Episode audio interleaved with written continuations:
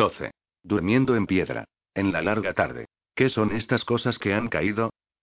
Brillan a la vera del camino como gemas, como lágrimas. ¿Acaso son estrellas? Oráculos de Osario. Silex observaba mientras Mika y Talco alisaban la piedra de la pared encima de la tumba. Los Esquisto podían ser un clan cerrado, y como eran sobrinos de Ornablenda, había temido que se opusieran al sustituto de su tío, pero en cambio habían sido sumamente serviciales. Toda su cuadrilla había sido ejemplar. Hasta Pómez hacía su trabajo sin quejarse demasiado. Si habían tenido algún reparo, se lo habían tragado con tal de tener preparada la tumba del príncipe regente. La única luz que había allí eran las antorchas de la pared. Cuatro de los soportes estaban recién tallados, pero sin duda el sol de la mañana ya debía estar ascendiendo sobre las almenas del este, y quedaban pocas horas para el funeral. No había sido una tarea fácil, y Silex agradecía a sus antepasados Cuarzo Azul que hubiera sido una labor relativamente menor, la construcción de una habitación nueva, y que estuvieran trabajando principalmente con piedra caliza. Aún así, habían tenido que pasar ciertos detalles por alto. La nueva cámara tenía una forma extraña y aún estaba inconclusa en el extremo donde un túnel bajo conducía a otras cavernas, y habían revestido solo la pared donde habían cavado la tumba del príncipe regente. Trozos de pedernal aún sobresalían como islas en las paredes terminadas, y la mayoría de las tallas se deberían completar más tarde. Apenas habían tenido tiempo para que Carboncillo decorase la tumba y la pared circundante, pero el artesano había trabajado bien a pesar de la prisa, transformando ese boquete en los huesos del Midland en una especie de pérgola. El plinto de piedra donde reposaría el féretro del príncipe regente parecía un lecho de hierba. Los troncos de los árboles y las pobladas ramas esculpidas en las paredes de la cripta estaban talladas con tal delicadeza que parecían empequeñecerse con la distancia, fila tras fila. Era como si esa talla condujera al corazón de un bosque. Espléndido le dijo a Carboncillo, que estaba terminando los detalles de un grupo de flores en el plinto. Nadie podrá decir que los caverneros no han cumplido de sobra con su parte. Carboncillo se limpió la cara sudorosa. Parecía mayor de lo que era. Se había casado hacía pocos años, pero ya tenía los rasgos consumidos de un abuelo y el blanco de la barba no venía del polvo de piedra caliza. Pero es un trabajo triste. Es algo que tendría que haber hecho mi hijo, o incluso mi nieto, no yo. El pobre príncipe murió muy joven. ¿Y quién habría creído que ese sureño lo haría? Después de tantos años, parecía casi civilizado. Silex ordenó a los demás que se apresuraran a desmontar el andamiaje. Mika y Talco ya estaban en el suelo y prácticamente habían terminado, pero la cuadrilla aún tenía que cubrir de yeso los agujeros que las vigas de los andamios habían dejado en las paredes, y era preciso hacerlo pronto. Minor el castellano tenía una docena de hombres y mujeres esperando para llenar la cripta familiar de los Edón con flores y velas. Carboncillo examinó un capullo de piedra, le dio un par de golpes de cincel y comenzó a pulirlo con una barra. Hablando de hijos, ¿dónde está el tuyo? Silex sintió una rara mezcla de orgullo e irritación al pensar en el niño como hijo suyo. Pedernal. Le ordené salir antes de que llegaras. Estará jugando en la superficie.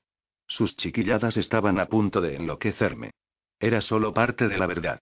El niño estaba actuando en forma tan extraña que lo había asustado un poco. Pedernal estaba tan inquieto que Silex temió que fuera un aire malo que se filtraba desde la caverna contigua a la tumba. El hálito del abismo negro, lo llamaba su gente, y había matado a muchos caverneros a lo largo de los años, pero ninguno de los demás estaba afectado. Pronto fue evidente que la conducta del niño era tan rara que un bolsón de aire malo no podía explicarla. Parecía atraído, y también amedrentado, por la oscura abertura del extremo de la tumba, y grumía para sus adentros mientras la escrutaba como un niño mucho más pequeño, incluso como un animal, había pensado Silex temerosamente, y cantaba canciones irreconocibles. Pero cuando le llamó la atención, Pedernal respondió las preguntas con su renuencia de costumbre, diciendo que el sonido de la caverna lo asustaba, que podía oír voces y oler cosas. Cosas que no entiendo fue su única explicación, que no quiero entender. Pero cuando Silex cogió un trozo de coral reluciente y se arrodilló para examinar la piedra en bruto de la caverna, no encontró nada inusitado. Con un trabajo urgente y el recuerdo de lo que Cinabrio había dicho sobre la inquietud de los hombres, Silex tomó una decisión. No quería que el niño armara un alboroto o distrajera a la cuadrilla, así que lo llevó arriba y le dijo que se quedara dentro de los límites del cementerio, pero que no se alejara de la escalera. Como los hombres se pasaban el día subiendo trozos de piedra caliza en carretillas, pensaba que el niño no podía meterse en problemas sin que nadie lo notara. Al pensar en ello ahora, mientras Carboncillo usaba un trapo húmedo sumergido en arena para pulir las últimas imperfecciones, Silex comprendió que hacía rato que no tenía noticias del niño. Ni siquiera había bajado a buscar su comida de la mañana. Hizo unas últimas sugerencias a los hombres que desmantelaban el andamiaje, palmeó a Carboncillo en el hombro y fue a ver en qué andaba el pequeño. Algunos hombres de Minor trabajaban en las cámaras externas de la tumba, limpiándola y preparándola para la procesión fúnebre, fregando el hollín que habían dejado las antorchas en las paredes, esparciendo juncos y capullos de siempre albas en el suelo. Estas cosas vivientes llenaban los pasadizos de roca con un olor que le recordaba los días en que cortejaba a Ópalo y la llevaba a la superficie para caminar por la costa de Finisterra. Ella le había dicho que para una muchacha que casi nunca había salido de Cavernal era emocionante y escalofriante mirar el mar y esa inmensidad de cielo abierto. Él había sentido orgullo, como si lo hubiera creado todo para ella. Pero el aroma de las flores y unos recuerdos felices de su juventud no podían cambiar la naturaleza del lugar. En esos nichos yacían los restos de los Edón que habían gobernado Marca Sur, de vidas que en un tiempo podían haber sido grandiosas o insignificantes, pero que ahora eran todas iguales. Pero alguien los amó cuando vivían, pensó. Deudos sollozantes habían traído los cuerpos a este lugar, tal como hoy otros traerían al príncipe asesinado, y los habían dejado dormir en la piedra hasta que las maquinarias del tiempo los redujeran a polvo seco y nudos de hueso. No le despertaba temor, aunque los caverneros no sepultaban a sus muertos, pero no podía pasar por alto la presencia de tantas vidas extintas. Algunos féretros más suntuosos, hechos de piedra o metal para durar siglos, no tenían la efigie del ocupante tal como se veía en vida, aunque había muchas de ellas, sino del ocupante en su muerte, mustio y decadente, un estilo de arte funerario de tres siglos atrás. Durante esos años posteriores a la peste, parecía que muchos moribundos deseaban recordar a los vivos que su buena suerte sería transitoria. Silex se preguntó por qué tanto misterio. Nuestros cuerpos proceden de la tierra, de todo lo que comemos y bebemos y respiramos, y al cabo vuelven a la tierra, al margen de lo que hagan los dioses con la chispa que arde en nuestro interior.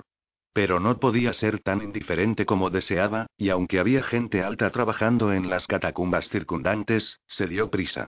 Últimamente, aún antes de la muerte del príncipe regente, todo aquello que lo rodeaba parecía teñido con el hálito glacial de la mortalidad, un atisbo del final de las cosas.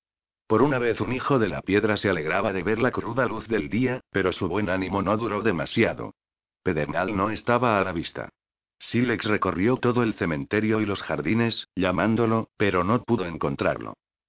Brioni, desnuda y fría después del baño, se miraba el cuerpo pálido detestando la debilidad de su condición de mujer. Si fuera hombre, pensó, Stío y Brone y los demás no vigilarían cada una de mis palabras. No me considerarían débil. Aunque tuviera un brazo atrofiado como Barrick, temerían mi furia.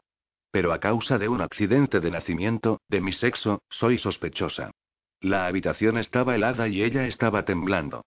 Oh, padre, ¿cómo pudiste abandonarnos?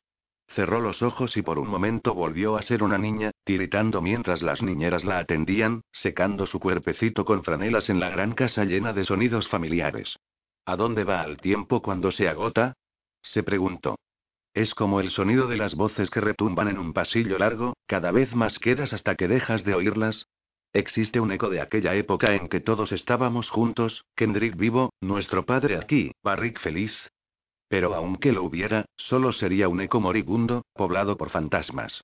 Alzó los brazos. Vestidme les dijo a Moina y Rose. La evocación de su padre, el súbito afán de verlo, de oír su voz, le había recordado algo. ¿Dónde estaba la carta que Dawet Danfar había traído de Hierosol? Quizá estuviera con otras pertenencias de Kendrick. No había podido examinarlas todas. Pero la carta de su padre no era como otros papeles. No solo necesitaba verla, sino que deseaba hacerlo, desesperadamente. La buscaría después del funeral. El funeral de Kendrick. El horror que la aguardaba le aflojó las rodillas, pero se enderezó, se sostuvo con firmeza. No mostraría a sus damas su temor, su indefensión, su angustia. Rose y Moina estaban extrañamente calladas. Brionni se preguntó si estarían tan agobiadas como ella, o si solo respetaban su estado de ánimo y el espantoso peso de ese día. ¿Qué importaba? La muerte imponía su propio respeto, de un modo u otro. Le pusieron la camisa, procurando ajustarla sobre su piel húmeda. La enagua se sujetaba a la espalda. Formaba un charco a sus pies, porque aún estaba descalza. Rose ciñó demasiado los lazos al sujetar el corsé y Brionni gruñó pero no le pidió que los aflojara. Había aprendido que esta ropa formal cumplía un propósito. Como la armadura de un soldado, daba una semblanza de fuerza cuando el cuerpo estaba débil. No quiero ser débil. Quiero ser fuerte como un hombre, por la familia y por nuestro pueblo. ¿Qué significaba eso? Había muchas clases de fuerza, el vigor uno de una bimbrone o la fuerza más sutil que había poseído Kendrick. Su hermano mayor una vez había derribado a un guardia corpulento con tal dureza en un torneo de lucha que tuvieron que llevarse al hombre en andas. Contuvo el aliento al pensar en él. Estaba tan vivo, no puede haberse ido. ¿Cómo puede una sola noche cambiar el mundo? Pero también había otras clases de fuerza, pensó mientras Moina y Rose le ayudaban a ponerse el rígido vestido de seda negra, con brocado negro y filigrana de plata y oro. Nuestro padre casi nunca alza la voz, y nunca le he visto asestar un golpe con furia, pero solo los necios lo consideraban débil. ¿Y por qué solo los hombres se consideran fuertes? ¿Quién ha mantenido unida a esta familia en los últimos días? No yo, que Zoria me perdone. Tampoco había sido Barrick, ni el condestable. No, la tía abuela Merolana, severa y firme como el monte Midland, había puesto orden en la vida y había dado cierto sentido a la muerte. Rose y Moina revoloteaban como abejas en torno a una flor oscura, alisando y extendiendo los puños de encaje del vestido de Brioni, cortando un hilo suelto del dobladillo y poniéndole los zapatos, y una de ellas la sostuvo para que pudiera alzar el pie mientras la otra calzaba la sandalia negra. Por un momento sintió amor por esas muchachas. A fin de cuentas, también ellas actuaban con valentía. Las guerras de los hombres sucedían a lo lejos y ellos demostraban su coraje frente a ejércitos de otros hombres. Las guerras de las mujeres eran más sutiles y eran presenciadas principalmente por otras de su sexo. Sus damas de honor y las demás mujeres del castillo libraban una batalla contra el caos, procurando dar sentido a un mundo que parecía haberlo perdido. No le gustaba lo que el mundo le había impuesto, pero hoy, decidió Brioni, todavía sentía orgullo de ser lo que era. Cuando terminaron con el calzado, las damas la envolvieron en una capa de grueso terciopelo negro, un regalo de su padre que nunca había usado. Se sentó en un taburete alto, o mejor dicho se inclinó, medio de pie, para que Rose le trajera las joyas y Moina y una doncella más joven empezaran a arreglarle el cabello. No te molestes con eso, le dijo a Moina, pero con suavidad. La joven se detuvo, con el rizador en la mano. Usaré una toca. La que tiene costuras de plata. Con tanta ceremonia como un mantis alzando un objeto sagrado del altar, Rose puso el alajero en un cojín y abrió la tapa. Sacó el collar más grande, una pesada cadena de oro con un colgante de rubí, un regalo del padre de Brionji a la madre que ella apenas había conocido. Ese no dijo Brionji. No el día de hoy. Ese, el ciervo y nada más. Rose alzó el collar de plata, desconcertada. El colgante del ciervo saltarín era una pieza pequeña e insignificante y no concordaba con la grave majestad del resto de su indumentaria. Me lo dio Kendrick. Un regalo de cumpleaños. Rose sollozó mientras lo sujetaba al cuello de su ama. Brionni trató de enjugar las lágrimas de la muchacha, pero las mangas de su vestido eran demasiado rígidas, la capa demasiado grande. Maldición, no empieces con eso. Me harás llorar a mí también. Llorad si queréis, Alteza dijo Moina, moqueando. Aún no hemos empezado con vuestro rostro. Brionni se rió contra su voluntad. Esas malditas mangas tampoco le dejaban secarse los ojos, así que tuvo que resignarse a esperar a que Rose le llevara un pañuelo. Con el pelo estirado y anudado sobre la nuca, trató de ser paciente mientras las dos damas le frotaban cosas en las mejillas y los párpados. Odiaba el maquillaje, pero hoy no era un día común. El pueblo, su pueblo ya le había visto llorar. Hoy tenía que verla fuerte y compuesta, su rostro debía ser una máscara. Y esta inusitada libertad era una distracción para Rose y Moina. Volvían a reírse mientras le pasaban colorete por las mejillas, a pesar de los ojos húmedos. Cuando terminaron, le pusieron la toca triangular en la cabeza y la sujetaron con alfileres, luego extendieron el velo de terciopelo negro sobre los hombros y la espalda. Brionni se sentía sólida y firme. Los guardias tendrán que venir a llevarme. Juro que no puedo moverme. Traedme un espejo. Moina se sonó la nariz mientras Rose corría en busca del espejo. Las otras doncellas formaron un respetuoso semicírculo en torno a ella, susurrando, impresionadas. Brionni se miró. De negro de la cabeza a los pies, con un destello de plata en la frente y el busto. Parezco Sigeda, la doncella de la luna. La diosa de la noche. Os veis espléndida, Alteza dijo Rose, súbitamente formal. Parezco un barco a toda vela. Grande como el mundo. Brionni suspiró y se atragantó. Oh, dioses, ayudadme a levantarme. Tengo que sepultar a mi hermano. Un niño se aferraba a la pared externa de la capilla, pero aún en estos tiempos de temor, cuando enemigos despiadados podían andar sueltos, nadie reparó en él. Por el momento estaba acuclillado en el rincón de una vasta vidriera, y el cristal de color lo rodeaba como el trasfondo de una pintura. Aunque la capilla estaba llena de gente, si alguien había reparado en la sombra que estaba en el fondo de la gran ventana, había decidido que era solo roña u hojarasca. Un grupo de sirvientes se dirigió por el sendero del cementerio hacia la puerta que conducía a la fortaleza interior, trayendo los cestos que había llevado una hora antes, pero con solo unos pétalos en el fondo. Habían esparcido el resto dentro de la tumba y en el sinuoso sendero. El niño no los miró, y ellos estaban demasiado concentrados en su tarea y sus cuchicheos para mirar arriba. Algo llamó la atención del niño. Una gran mariposa amarilla y negra se posó en el borde del techo y se quedó batiendo las alas con la lentitud de un corazón sereno. No era época de mariposas. Encontró el borde de la vidriera con sus dedos regordetes y sucios y trepó hasta plantarse junto a la ventana de vidrio emplomado. Alguien que mirase desde dentro habría visto que la hojarasca se había convertido en una columna vertical, pero él no oía ningún sonido salvo el grave canto de un coro que cantaba el de Kernios, la más larga de las canciones fúnebres. Un momento después la columna desapareció y no hubo más sombras en la vidriera. Pedernal se encaramó a una de las esculturas que decoraban la pared externa de la capilla, se movió como una araña hacia otra, trepó a una tercera.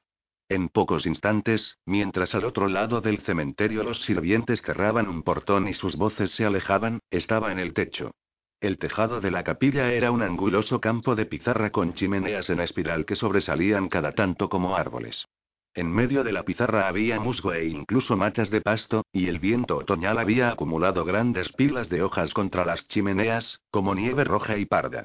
Muchos otros techos eran visibles desde ese lugar, mesetas que casi se tocaban en apiñada profusión, pero la mayor parte de la fortaleza interior con sus torres aún se erguía sobre su cabeza por doquier, el bosque de chimeneas proyectado en tamaño gigante.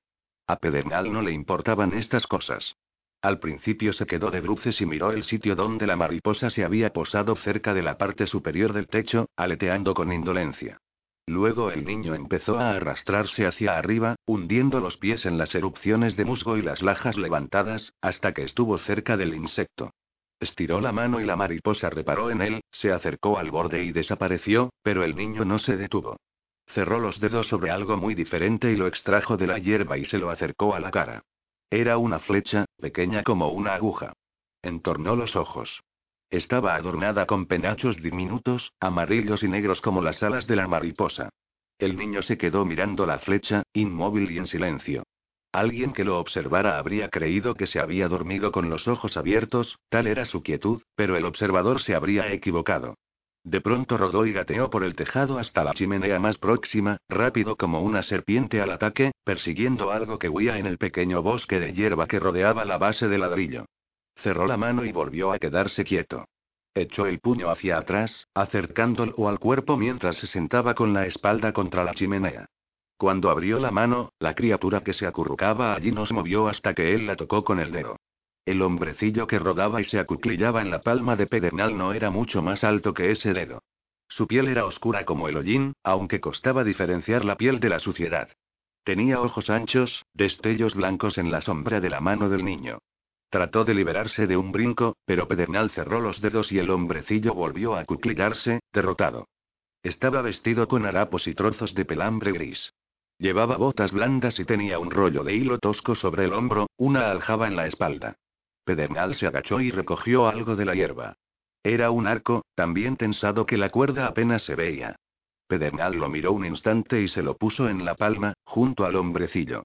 El cautivo miró el arco y miró a su captor, lo recogió. Se pasó el arco de mano en mano, como maravillado, como si se hubiera convertido en algo totalmente distinto desde que lo había tocado. Pedernal lo miró sin sonreír, frunciendo el ceño. El hombrecillo tragó aire. No me lastimes, señoría, te lo ruego, chilló, y ahora parecía haber esperanza en sus ojos, en vez de terror. Me has atrapado, y estoy desguarnecido. Cumpliré tus deseos. Todos saben que un techero cumple su palabra. Pedernal frunció el ceño, dejó al hombrecillo sobre la pizarra. El prisionero se puso de pie, titubeó, dio unos pasos, se detuvo de nuevo. Pedernal no se movió. Su pequeño rostro se contrajo de confusión, y el hombrecillo dio media vuelta y empezó a trepar por las sendas de musgo entre las tejas, dirigiéndose a la cumbrera con el arco en la mano. Cada pocos pasos miraba por encima del hombro, como si temiera que su libertad fuera solo un juego cruel, pero cuando llegó a la cima, el niño no se había movido.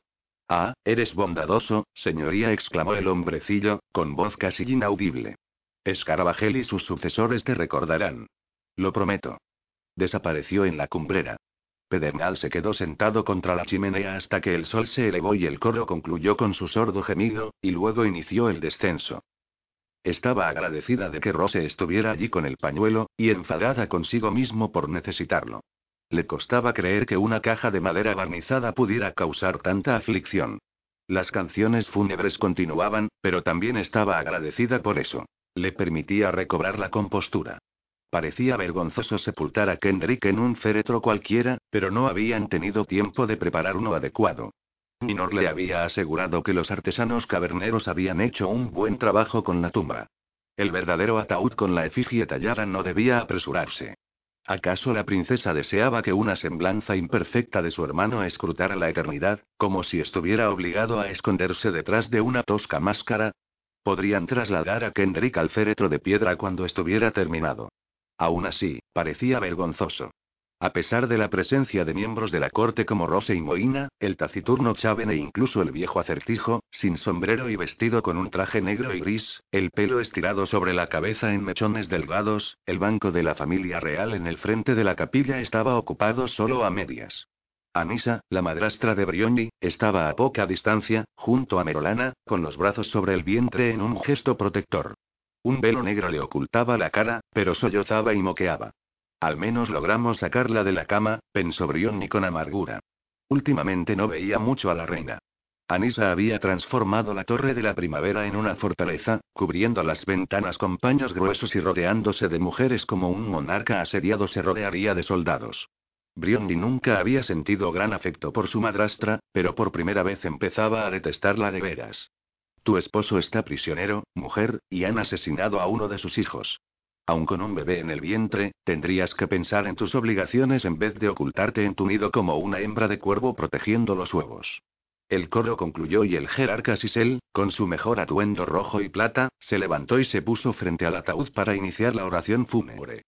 Eran las cosas en que Sisel destacaba, mostrando por qué el rey Olin lo había escogido para ocupar un puesto tan importante a pesar de las objeciones de los superiores de Sisel en Sian, que lo consideraban demasiado tibio en su respaldo a las medidas del actual trigonarca, y dijo las conocidas palabras con aparente compasión y sinceridad. Mientras la tranquilizadora letanía yerosolana llenaba la capilla de Edibor, Brionni casi llegó a creer que había hallado uno de esos ecos del pasado, un resabio de los días en que cuchicheaba con sus hermanos durante las ceremonias, irritando a Merolana y frustrando al viejo Mantis, el padre Timoid, que sabía que Olin no permitiría que regañaran a los niños por una falta que consideraba insignificante. Pero ya no soy una niña. No puedo escapar de este momento. Mientras Sisel decía las palabras del epitafio, y los nobles repetían las frases pertinentes, Brionni oyó unos susurros. Moina hablaba en voz baja con un paje. ¿Qué quiere? preguntó Brionni. Me manda vuestro hermano, Alteza, dijo el niño. Brionni trató de inclinarse hacia el niño, pero su ceñida indumentaria le cortó el aliento. ¿Barrick? Claro que tenía que ser Barrick. Si su otro hermano le hubiera enviado un mensaje, no lo traería un niño que moqueaba. ¿Se encuentra bien? Se encuentra mejor. Me manda decir que no tendríais que ir a la CR, la CR, el niño estaba nervioso y no recordaba la palabra. Este chiquillo está frente a la diosa de la noche, pensó. ¿Estáis contento, Brone? Ya no soy una niña plañidera. Me he transformado en una mujer que asusta a los críos. ¿La cripta? Sí, Alteza. El niño asintió, pero no se animaba a mirarla a los ojos. Dice que no debéis bajar a la cripta sin ver lo que él os envía. ¿Qué me envía? Brionni miró a Rose, que sollozaba mirando el ataúd apoyado en el altar. Estaba envuelto en un estandarte blasonado con el lobo y las estrellas de los Edón, pero no era menos espantoso a pesar de su orgulloso envoltorio. A sus espaldas, los cortesanos susurraban y se enfadó ante esa falta de respeto. ¿Por qué hablan esos necios? Rose, ¿oíste lo que dijo el niño? ¿Qué me envía Barrick? A mí mismo. Se volvió y su corazón palpitó dolorosamente. Con una larga capa negra que apenas cubría su ropa de noche blanca, y un semblante aún más pálido que de costumbre, Barrick podría haber sido Kendrick en su mortaja. Su mellizo estaba en el pasillo de la capilla, flanqueado por guardias que lo ayudaban a mantenerse erguido. Tan solo llegar allí había sido un evidente esfuerzo. Tenía el rostro empapado de sudor y no lograba enfocar la vista. Brionni se levantó y pasó junto a Moina, agradeciendo estar en el frente de la capilla y no apresada entre dos filas de bancos, como una carabela en un fondeadero angosto. Rodeó a Barrick con los brazos a pesar de su pesada ropa y su apretado corsé, luego comprendió que todos debían de estar mirándolos. Se apartó un poco y le besó la mejilla, que aún estaba caliente por la fiebre o el esfuerzo. Grandísimo tonto murmuró, ¿qué haces aquí? Tendrías que estar en cama. Él se había quedado rígido mientras lo abrazaba. Dio un paso atrás, zafándose de los guardias que intentaban ayudarlo. ¿Qué hago aquí? preguntó en voz alta. Soy un príncipe de la casa de Don. ¿Creías que enterrarías a nuestro hermano sin mí? Brionni se llevó la mano a la boca, sorprendida por el tono pero alarmada por su expresión de fría rabia. Este gesto pareció conmoverlo tal como no lo habían conmovido el abrazo y el beso. Ablandó el rostro y aflojó el cuerpo. Un guardia le cogió el codo. Lo lamento, Brionni. He estado muy enfermo. Me costó mucho llegar aquí. Tenía que recobrar el aliento cada pocos pasos, pero era preciso, por Kendrick. No me hagas caso. He pensado muchas tonterías, desde luego, oh, Barrick, desde luego. Siéntate. Lo ayudó a sentarse junto a ella. Él no le soltó la mano, aterrándola con su apretón húmedo y caliente. El jerarca Sisel, tras esperar a que los cortesanos volvieran a sentarse, y con una mínima y discreta mirada de asombro, reanudó el encomio. Ora hayamos nacido en tiempos de alegría o tiempos de aflicción, ora hagamos de nuestra vida una maravilla a ojos de todos o una vergüenza a la vista del cielo, los dioses solo nos conceden el tiempo permitido, decía el oráculo de Aris en tiempos del esplendor de Hierosol, y decía la verdad. A ningún hombre se le otorga más certidumbre que la muerte, por encumbrado que sea. Pero aunque sea de la más baja condición, su espíritu puede sentarse con los inmortales en el cielo. A Kernios de la negra y fecunda tierra encomendamos los restos mortales de nuestro amado Kendrick Edon. A Eribor de las aguas devolvemos la sangre que corría por sus venas. Pero a Perin de los cielos ofrecemos su espíritu, para que vuele a los altos palacios de los dioses tal como una ave es llevada por los vientos hasta el refugio de su nido. Que las bendiciones de los tres caigan sobre nuestro hermano. Que las bendiciones de los tres caigan también sobre los que debemos permanecer aquí. El mundo será un sitio más oscuro sin esta luz que acaba de extinguirse, pero que brillará radiante en los palacios de los dioses y será un astro en el firmamento. Cuando terminó, el jerarca esparció un puñado de tierra sobre el ataúd, luego unas gotas de agua de una jarra ceremonial. Por último, puso una pluma blanca encima de ellos. Mientras los nobles entonaban la respuesta a las palabras de Sisel, cuatro guardias se adelantaron e insertaron dos varas largas en las manijas del ataúd, agitando la cabeza bordada del lobo del paño de tal modo que su expresión feroz pareció transformarse en una mueca de confusión, luego alzaron el ataúd y lo llevaron a la puerta de la capilla. Brioni, andando despacio para que Barrin no se rezagara, ocupó su sitio detrás del ataúd. Estiró una mano y alzó el estandarte de la familia para tocar la madera brunida. Quería decir algo, pero no se resignaba a creer que el Kendrick que ella conocía estuviera en esa caja. Sería demasiado cruel ponerlo bajo esa piedra. Él amaba cabalgar, correr, lloraba de nuevo cuando sacaron el ataúd de la capilla tras una guardia ceremonial, con la comitiva de nobles detrás de los mellizos. Los otros residentes del palacio habían aguardado junto al sendero cubierto de flores, los sirvientes y nobles menores que ahora tenían su única oportunidad de ver el féretro que contenía los restos del príncipe. Muchos lloraban y gemían como si la muerte de Kendrick acabara de ocurrir, y Brionni se sintió conmovida, pero también irritada. Tuvo que dominarse para no dar media vuelta y regresar corriendo a la capilla.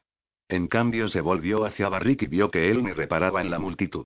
Miraba el suelo apretando los dientes, usando todas sus fuerzas para seguir avanzando detrás del ataúd. Causaba dolor mirarlo, hasta miedo. Parecía que aún estaba encerrado en un sueño febril, como si solo su cuerpo hubiera regresado al mundo de los vivos.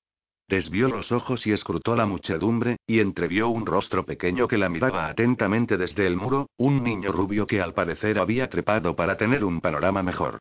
Por un instante sintió miedo por el niño, que estaba a gran altura, pero él parecía tan despreocupado como una ardilla. Barrick la alcanzó y le susurró al oído. Están por doquier. Por un instante ella pensó que hablaba de niños como el que estaba subido al muro. ¿Quiénes? Él se llevó el dedo a los labios. Baja la voz. Ellos creen que no lo sé, pero lo sé. Y cuando sea dueño de mi heredad, les haré pagar por lo que han hecho. Se rezagó y clavó los ojos en el suelo, tensando la boca en una sonrisa dolorida. Que esto termine pronto, rezó Brionji. Misericordiosa Zoria, déjanos sepultar a nuestro hermano y que este día termine. Cuando llegaron al cementerio, la procesión serpenteó entre las sombras oblicuas de antiguas piedras hasta llegar a la entrada de la cripta familiar. Brioni, Barrick, Anisa, Merolana y algunos más siguieron a los guardias y su carga, mientras los demás nobles se quedaban a las puertas de la tumba, como abandonados. El cementerio estaba lleno de gente alta vestida de luto. Silex se sentía perdido en un bosquecillo de árboles negros. No había rastro del niño por ninguna parte. Solo le quedaba esperar. El funeral estaba a punto de concluir. En pocos instantes la familia real saldría y la multitud se dispersaría. Quizá pudiera averiguar a dónde había ido el niño. Ópalo nunca me perdonará, pensó. ¿Qué pudo haberle sucedido? Con tanta gente aquí, ¿se habrá encontrado con su verdadera familia? Silex pensó que hasta Ópalo soportaría eso, siempre que lo supieran con certeza. Pero no es solo Ópalo, admitió. Yo también lo echaré de menos, lamentaré su pérdida. Fisura y fractura, escúchate.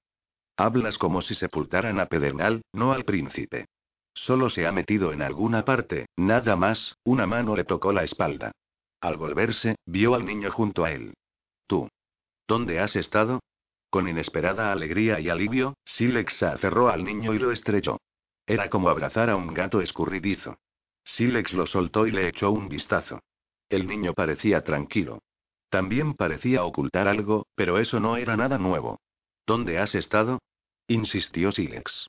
Encontré a uno de los viejos habitantes. ¿Qué? ¿A qué te refieres? Pedernal no respondió. En cambio, fijó la vista en el lugar donde la familia real había descendido a la tumba. Al volverse, Silex vio que algunos de ellos ya habían salido. El funeral había concluido. ¿Aún no me has dicho dónde estabas, niño? ¿Por qué me mira esa mujer? Silex se giró y vio a una anciana corpulenta en brocado negro y dorado, parte de la comitiva fúnebre. Creyó reconocerla, y sospechó que era la tía abuela del príncipe asesinado, Merolana. En efecto, miraba al niño, pero se meció un poco, como si fuera a desmayarse. Pedernal se puso detrás de Silex, pero no parecía atemorizado, solo cauteloso. Silex vio que las doncellas de la anciana la sostenían y la conducían a la fortaleza interior, pero la mujer seguía mirando en torno como si buscara al niño, con una extraña mezcla de terror y anhelo, hasta que se perdió de vista en la multitud. Antes de que Silex lograra entender lo que había visto, una onda recorrió la muchedumbre, un suave murmullo. Cogió la manga del niño para que no volviera a escabullirse. El príncipe y la princesa salían de la cripta. Ambos parecían conmocionados, y el príncipe estaba tan pálido y ojeroso que parecía un morador de la tumba que hubiera escapado al aire libre. Pobre familia Edón, pensó Silex mientras los mellizos se alejaban, rodeados por cortesanos y sirvientes pero en cierto modo solos, como si no formaran parte del mundo del resto de la gente del castillo. Costaba creer que fueran los mismos que había visto cabalgando en las colinas pocos días atrás. Ahora sobrellevan el peso del mundo, pensó. Por primera vez, entendió de veras el sentido de esa vieja frase que aludía a la torva solidez de la tierra y la fría piedra. Le hizo estremecerse. Segunda parte. Claro de luna. Las palabras del mendigo perturbaron al rey Laón, amado nieto del padre de las aguas, y juró que todos. Los niños que llevarán la señal de la infamia serían hallados y destruidos. Compendio de las cosas conocidas, libro del trígono. 13. El protegido de Bansen, sala de la búsqueda. Un hombre fuerte que no canta. Un cantor que no se da la vuelta. Aunque la puerta se cierre. Oráculos de Osario. No quiero oír más. Estaba cansado y le dolía la cabeza. Aún se sentía muy enfermo, como si nunca pudiera recobrarse del todo. No quería pensar en nada, solo seguir arrojando la pelota de cuero contra ese suelo que ya estaba desgastado en la época de su bisabuelo. Por favor, Barrick, te lo ruego. Gailón Tolley, duque de Estío, procuraba ocultar su impaciencia. A Barrick lo divertía, pero también lo irritaba. Príncipe Barrick. Ahora soy el príncipe regente. Ya no soy tu primita, y no puedes tratarme así. Gailón asintió. Desde luego, Alteza. Disculpad mi impertinencia. Barrick sonrió. Así está mejor. Bien, dímelo de nuevo. Yo, el duque se tranquilizó. Es solo esto. Vuestra hermana ha vuelto a ver al enviado de Ludis esta mañana. El hombre negro, Dawet. ¿A solas? ¿A puerta cerrada? Gailón se ruborizó. No, Alteza. En el jardín, en presencia de otros. Ah. Barrick volvió a arrojar la pelota. Le preocupaba, pero no quería darle a Gailón la satisfacción de demostrarlo. Con que mi hermana, la princesa regente, hablaba en el jardín con el enviado del hombre que tiene cautivo a nuestro padre. Sí, pero, Gailón frunció el ceño y se volvió hacia Abim Brone. El príncipe Barrick se niega a entenderme, Brone. Explicadselo. El condestable se encogió de hombros. Parecía una montaña a punto de sufrir una avalancha. Parece disfrutar de la compañía de ese hombre. Escucha atentamente sus palabras. Mientras estabais enfermo, Alteza, tuvieron una larga audiencia, dijo Gailón. Ella pasó por alto al resto de los presentes. Pasó por alto, pensó Barrick. A través de las imágenes perturbadoras que aún lo acuciaban, a través de la fatiga y las rachas de fiebre que aún se le adherían como telarañas, entendió de inmediato el sentido de esa expresión. Dicho de otro modo, le presta más atención a él que a ti, ¿verdad, Gailón? No, tengo la impresión de que tratas de introducir una cuña entre mi hermana y yo. Barrick arrojó la pelota contra el suelo. Golpeó el borde de una baldosa y brincó botando por la sala. Dos pajes se apartaron del camino cuando uno de los grandes perros la persiguió hasta acorralarla en un rincón detrás de un cofre y gruñó con alborotada frustración. Pero mi hermana y yo somos casi la misma cosa, Duque Gailón. Eso es lo que debéis saber. Me ofendéis, Alteza. Gailón se volvió hacia Brone, pero el hombretón se dedicó a observar al perro que hurgaba detrás del cofre, dando a entender que no se hacía responsable del mensaje del duque. Vivimos momentos terribles. Necesitamos ser fuertes. Todas las casas de Marca Sur deben permanecer unidas, los Edón, los Tolley, todos nosotros. Lo sé. Pero no es conveniente que la gente del común comience a murmurar sobre simpatías entre vuestra hermana y los secuestradores de vuestro padre. Vas demasiado lejos, replicó Barrick, pero era una furia distante, como un relámpago sobre colinas lejanas. Lárgate ahora y perdonaré tu torpe lengua, Gailón, pero ojo. Si dices estas cosas delante de mi hermana, quizá tengas que pelear en defensa de tu honor, y ella no se hará representar por un campeón. Se batirá personalmente. Por los dioses, toda esta familia está loca, exclamó el duque, pero Brone ya había cogido los hombros de Gailón Toddy y lo conducía a la puerta, susurrándole para calmarlo. El condestable le dirigió a Barrick una mirada extraña mientras se llevaba a Gailón, una expresión que podría haber sido sorprendida aprobación o un desdén mal disimulado. Barrick no tenía fuerzas para hacer interpretaciones. En los tres días que había estado levantado, durante el lúgubre funeral y la larga y agotadora ceremonia en el enorme templo del trígono del castillo, lleno de incienso, en que le habían otorgado la regencia a Brión y a él, nunca se había sentido del todo bien. Esa fiebre espantosa lo había asolado como un incendio forestal. Había perdido raíces y ramas fundamentales, y tardarían en volver a crecer. Al mismo tiempo, la fiebre parecía haber dejado esporas desconocidas, semillas de ideas nuevas que germinaban en su interior, esperando el momento de brotar. Mirándose la encorvada mano izquierda, se preguntó en qué se transformaría. Ya era un monstruo, el blanco de las burlas, acechado por esos sueños terribles, por, por el legado de nuestro padre. Ahora también seré blanco de las traiciones, estos nuevos pensamientos se negaban a abandonarlo, sentimientos de desconfianza que lo roían a todas horas, durante el sueño y la vigilia, como ratas en las paredes. Había orado sin cesar, pero los dioses no parecían interesados en aliviar su desdicha. ¿Debería prestar más atención a lo que dice Gailón?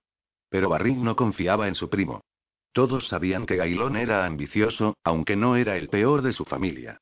En comparación con sus hermanos, el artero Caradón y el temerario Endón, el duque de Estío era medroso como una doncella.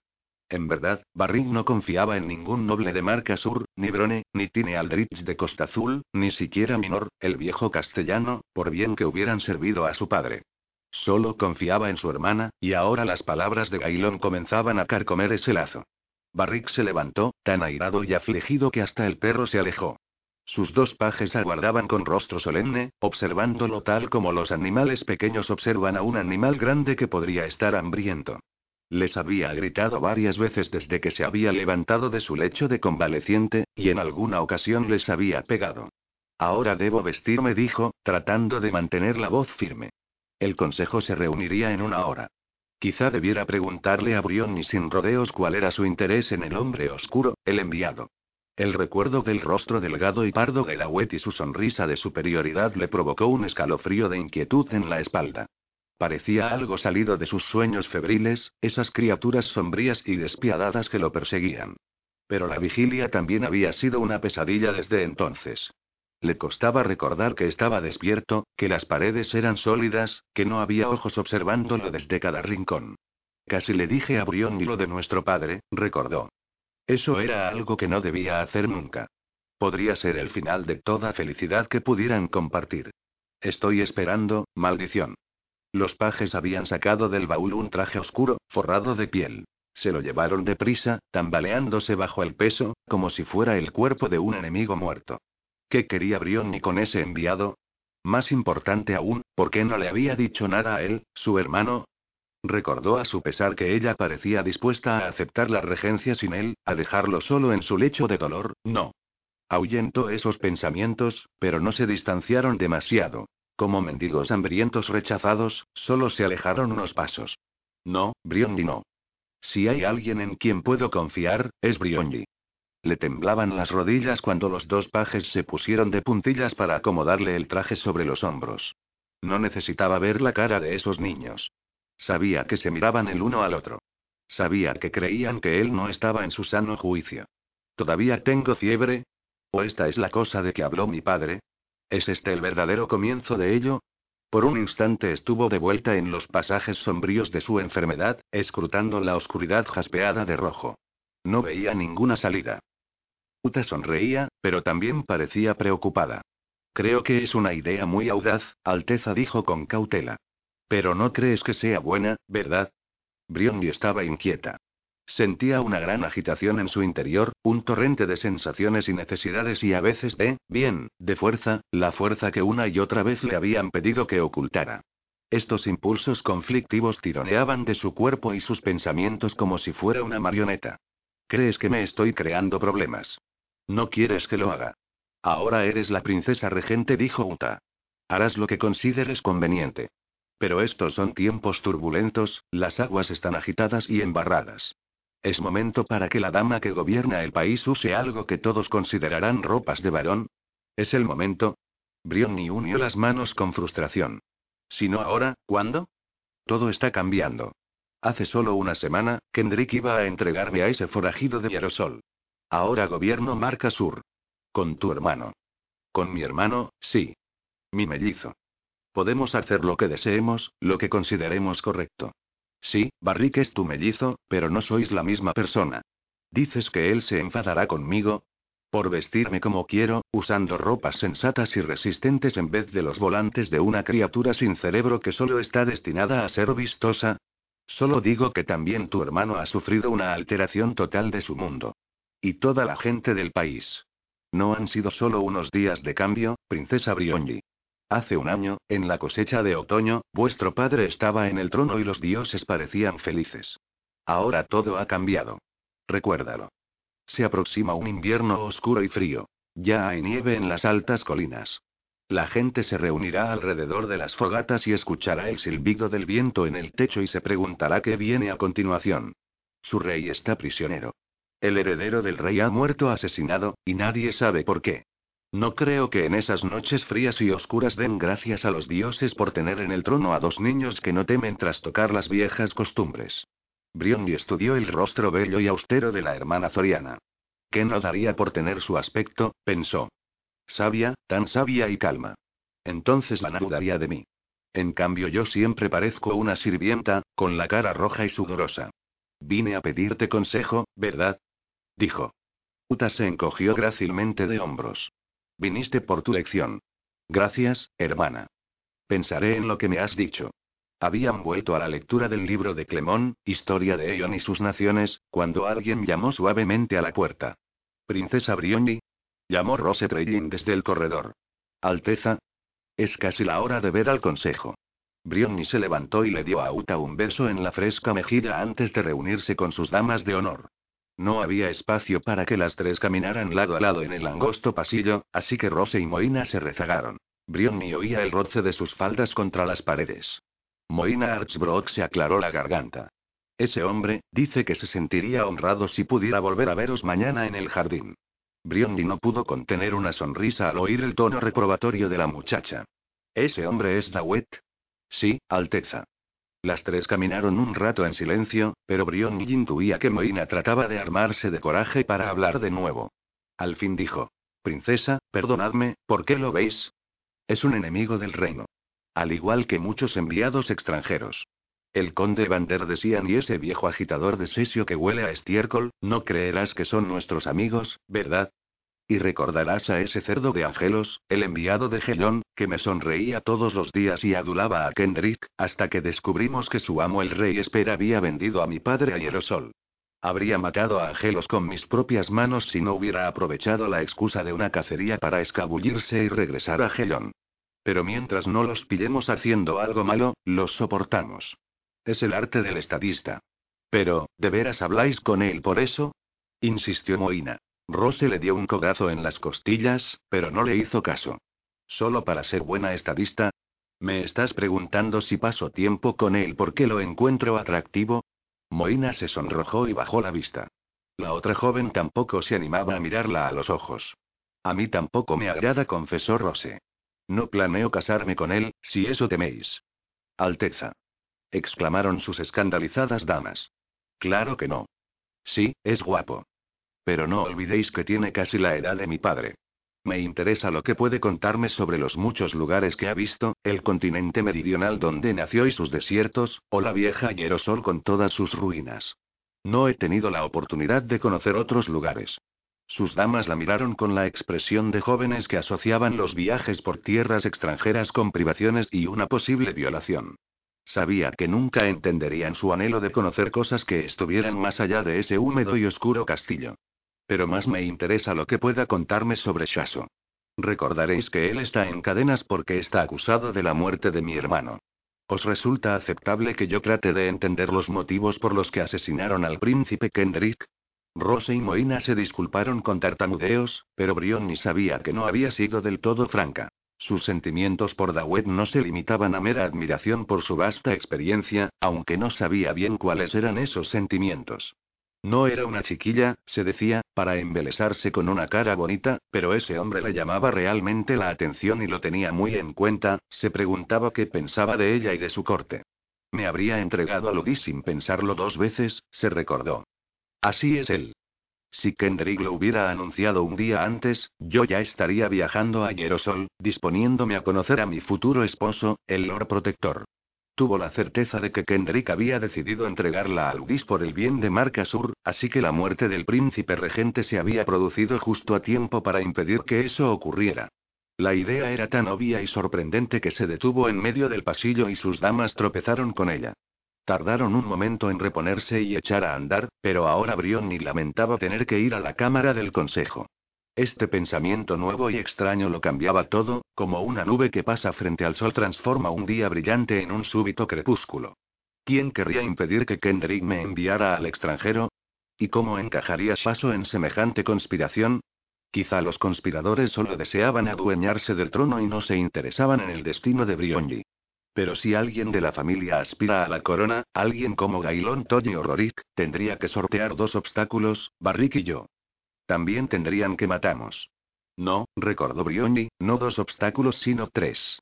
También está el niño que Anisa lleva en el vientre. Y ese niño sería el heredero del trono si llegaba al mundo sin hermanos. Anisa. Brioni prefirió no pensar más en esas cosas. Nunca había sentido gran afecto por su madrastra, pero ninguna mujer asesinaría a una familia inocente por un niño que aún no había nacido, que quizá ni siquiera viviera. Claro que no. Pero era muy difícil ahuyentar esas sospechas una vez que comenzaban a echar raíz. ¿Acaso la familia de Anisa en Devonis no estaba emparentada con el rey Esper de Gelón, que había vendido a su padre a Hierosol? Gailón, Rorig Longarren, la esposa de su padre, ahora no podía pensar en ello sin sospechar. Un asesinato provoca estos sentimientos, comprendió. Había llegado a la puerta de la Cámara del Consejo y aguardó a que la anunciaran. Barrick estaba repantigado en una de las dos altas sillas de la cabecera de la mesa, los brazos cruzados sobre el pecho como si tuviera frío, el rostro enmarcado en el cuello de piel negra aún más pálido que de costumbre. No solo crea un fantasma, sino cientos. Antes estos recintos estaban llenos de gente que conocía, aunque no todos me agradaran. Ahora la casa está atestada de espectros y demonios. Espere mi llamada, ordenaba el mensaje de Abim Brone. Aún sin el lobo y las estrellas y el sello de Brone estampado en cera al pie, los plumazos enérgicos del condestable habrían sido inconfundibles. Envuelto en su capa, Ferraz Vansen aguardaba a un paso de la puerta de la Cámara del Consejo, entre dos guardias. Dos guardias más esperaban en el pasillo con el hombre que comparecería ante los consejeros. La sala, conocida como Cámara del Roble por la maciza mesa de madera del centro, era una vieja habitación que había sido la tesorería del castillo en los peligrosos días de las compañías grises, un espacio amplio y sin ventanas con solo dos puertas, anidado en el laberinto de corredores que había detrás de la sala del trono. Al capitán de la Guardia Real nunca le había gustado ese recinto austero y pétreo. Era un lugar construido para la última defensa, para el atroz heroísmo de la derrota y el desastre. Al principio le había irritado que el condestable recibiera la noticia con tanta displicencia, reservándola para el final de una larga sesión del consejo llena de asuntos más triviales, pero con el transcurso de las horas Vansen llegó a comprender el propósito de Brone. Habían pasado muchos días desde la muerte del príncipe Kendrick, y aún no había explicaciones para esa muerte, aunque hubieran capturado al asesino. Los asuntos del país se habían desatendido desde entonces, y muchas cosas ya esperaban una respuesta urgente antes de la muerte del príncipe. Si Vansen hubiera presentado la noticia en primer lugar, habrían vuelto a postergar esos asuntos. Así que esperó, pero no era fácil. Echó una ojeada a la docena de nobles que constituían el consejo de hoy, imaginando que alguno de ellos atacaba a los mellizos y él debía contrarrestar el ataque. Los nobles parecían aburridos, pensó Vansen. No entendían que después de los sucesos recientes el aburrimiento era un privilegio, un lujo que nadie podía costearse. Ferraz también pensó que el príncipe Barrica aún parecía muy enfermo, aunque quizá el muchacho solo estuviera consumido por la pesadumbre. De un modo u otro, Barrick no prestaba la menor atención a los asuntos del reino. Los oradores expusieron una causa tras otra, rentas sobre terrenos reales que exigían atención, embajadas oficiales de condolencias de Talleno, Sesio y Perical, importantes disputas sobre propiedades que habían llegado de los tribunales locales y requerían una decisión definitiva, pero el príncipe no los escuchaba. Dejaba hablar a Brión y asentía con un cabeceo, frotándose el brazo tullido que sostenía sobre las rodillas como un perro faldero. Solo una pregunta del Lord pareció arrancar al muchacho de su letargo e iluminarle los ojos. El castellano quería saber cuánto tiempo se quedaría el enviado yerosolano Dawet Danfar, pues el tesoro había fijado un presupuesto para una estancia de solo 15 días. Pero aunque sin duda estaba interesado, Barrick se quedó aún más callado e inmóvil mientras Brionni contestaba a la pregunta. La princesa declaró que no podían apremiar al hombre que tenía en sus manos la seguridad de su padre, y menos en tiempos tan turbulentos. Parecía casi tan distraída como su hermano. Ferraz Vansen pensó que Barry no estaba complacido con la respuesta, pero el príncipe no presentó ningún reparo y Ninor tuvo que resignarse a reorganizar las finanzas domésticas. La princesa y su hermano abordaron varias preguntas de ese tenor durante dos horas. Los nobles ofrecían sugerencias, y a veces opiniones conflictivas, pero en general observaban el comportamiento de los mellizos en su nueva tarea. Observaban y juzgaban. Gailón de Estío no presentó sus objeciones habituales, y parecía tan enfrascado en sus propios pensamientos como el príncipe y la princesa en los suyos. Cuando se mencionó al embajador Dawet, pareció que Gailón diría algo, pero el momento pasó y el apuesto duque siguió pinchando la pata de la mesa con una pequeña daga ceremonial, sin ocultar su gran frustración, aunque Ferraz Vansen ignoraba la causa. Por primera vez el capitán vio la verdadera cara del duque de Estío, a pesar de su poder y riqueza. Un hombre más joven que Vansen, y con menos entrenamiento en el silencio y la paciencia. Debe de haber sido difícil para él, con ese padre fanfarrón y borracho. Fuera de la corte de estío nadie extrañaba mucho al viejo duque Lindon, y Vansen sospechaba que quizá tampoco lo extrañara mucha gente en su ducado. La tarde continuó, y lo único interesante fueron los informes sobre un gran aumento en la cantidad de seres extraños que cruzaban la línea de sombra. Una criatura espinosa y dentuda había lastimado a unos niños cerca de Árbol Rojo, y un hombre había sido muerto por una cabra con cuernos negros y sin ojos que los lugareños pronto habían capturado, matado e incinerado, pero la mayoría de los informes eran sobre criaturas que parecían inofensivas a pesar de su extrañeza, muchas de ellas lisiadas o moribundas, como si no estuvieran preparadas para el mundo que había de este lado de la brumosa barrera. El interés en estas historias se disipó gradualmente. Algunos miembros del consejo dejaron de prestar atención y se pusieron a conversar sin disimulo a pesar de las miradas severas de Brone. Vansen notó que el condestable parecía haber adoptado el papel de primer ministro, un puesto que permanecía vacante desde la muerte del viejo duque de Estío, un año atrás. Se preguntó si esto explicaría el mal humor del joven duque. Muchas cosas se han desquiciado desde que se fue el rey, pensó. Y ahora, con la venia de vuestras altezas, anunció a Bimbrone tras una larga disputa sobre la construcción de un nuevo templo del trígono, que había provocado los bostezos de casi todos los presentes, hay un asunto importante que hemos reservado para el final. Varios nobles abandonaron su postura indolente, interesados al fin. Vansen estaba a punto de ir en busca del testigo, pero Brone lo sorprendió al darle la espalda para convocar a dos personas que Vansen nunca había visto, un hombre de ojos redondos y una muchacha. El hombre era calvo como una tortuga, aunque por lo demás parecía gozar de una saludable madurez, y la muchacha también era rara. Parecía haberse depilado las cejas, según la moda de cien años atrás, y tenía la frente muy ancha. Llevaba una falda y un chal que ocultaban su silueta, pero el hombre tenía el pecho abultado y los brazos largos y musculosos típicos de su especie. Acuarios. Cientos de esos seres amantes del agua vivían dentro de las murallas del castillo. Vansen se había topado con muchos de ellos, aunque en general no se apartaban de su gente y sus lugares. Pero le sorprendía verlos en la cámara del consejo, máxime porque pensaba que primero debía dar su propia noticia. Altezas declaró a Bimbrone, he aquí al pescador Turley Dedos Largos y su hija. Hay algo que desean contaros. ¿Qué es esto, el entretenimiento?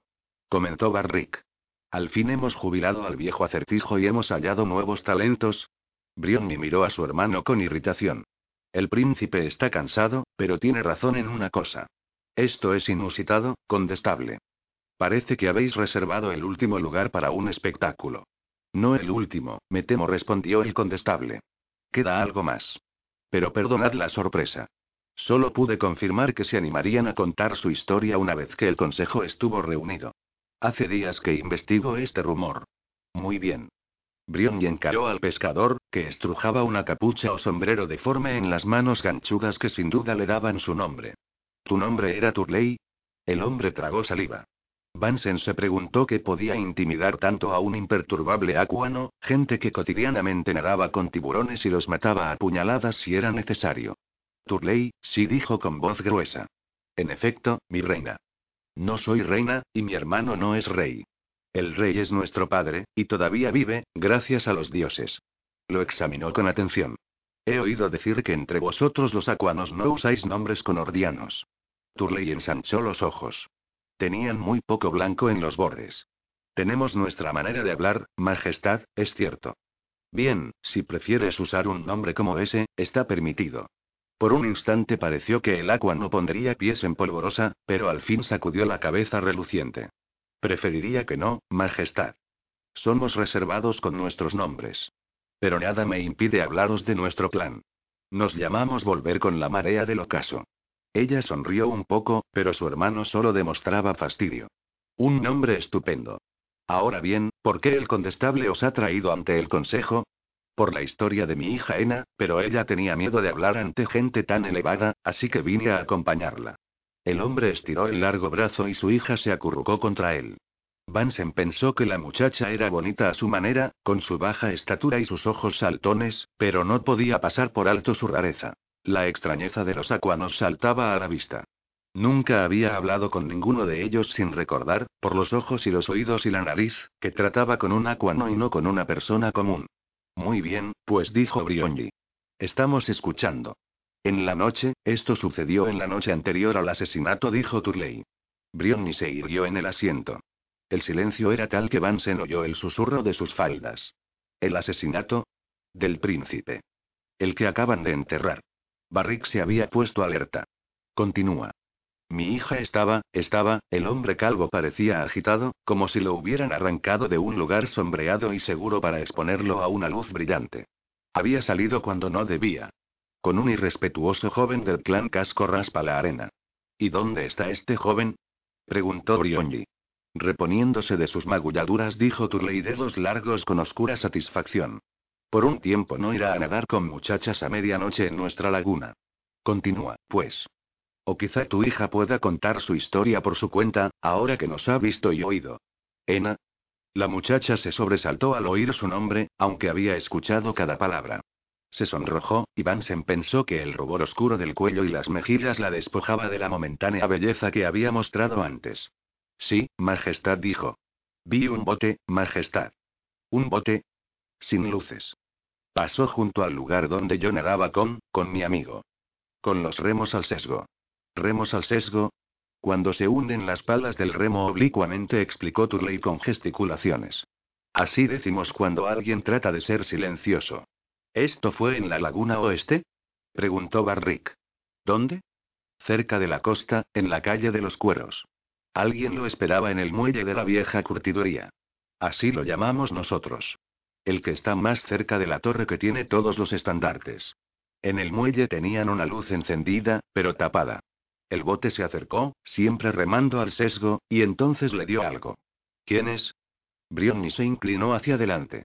La princesa estaba inusitadamente calma, pero Ferraz Vansen creyó ver otra cosa tras sus rasgos pálidos, un temor que procuraba ocultar, y se sintió desbordado por el afecto que sentía por ella. Haría cualquier cosa por Brion Don, comprendió, cualquier cosa por protegerla, aunque ella lo despreciara. Bromas, Vansen. No necesitaba el desprecio ajeno, pues bastante tenía con el propio. Cualquier cosa por protegerla. Debías proteger a su hermano mayor, y ahora está muerto. El del bote dijo la muchacha le dio algo al del muelle. No vimos qué eran ni quiénes eran.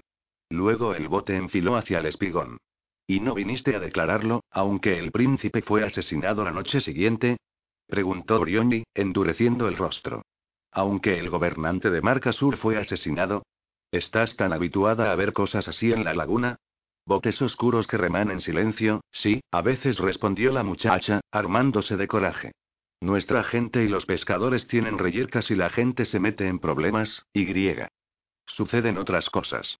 Pero sospeché que esa luz tapada no significaba nada bueno.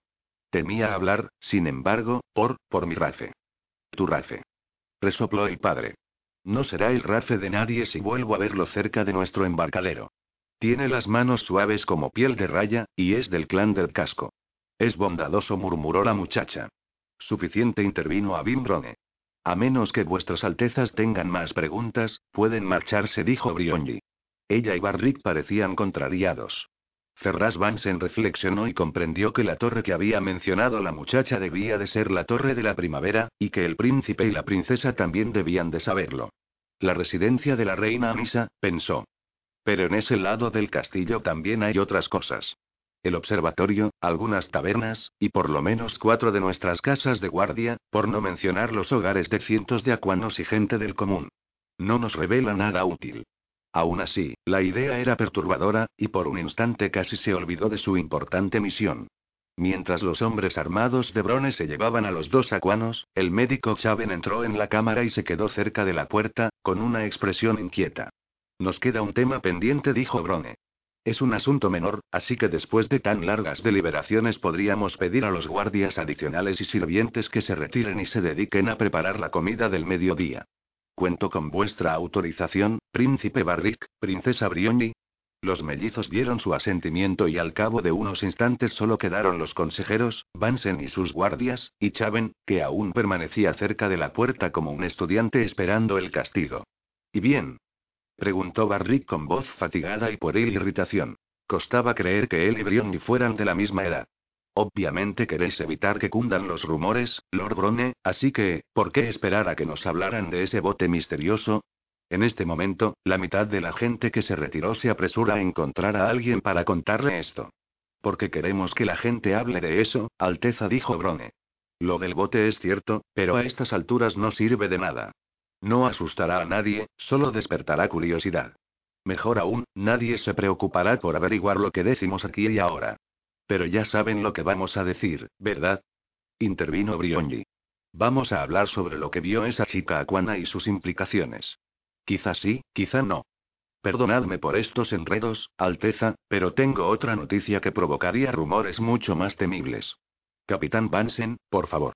El momento llegó tan de repente, y él aún tenía la cabeza tan llena de preguntas sobre los acuanos y de pensamientos sobre la princesa, que por un momento dolorosamente largo Ferraz Vansen se quedó mudo, pues no había oído.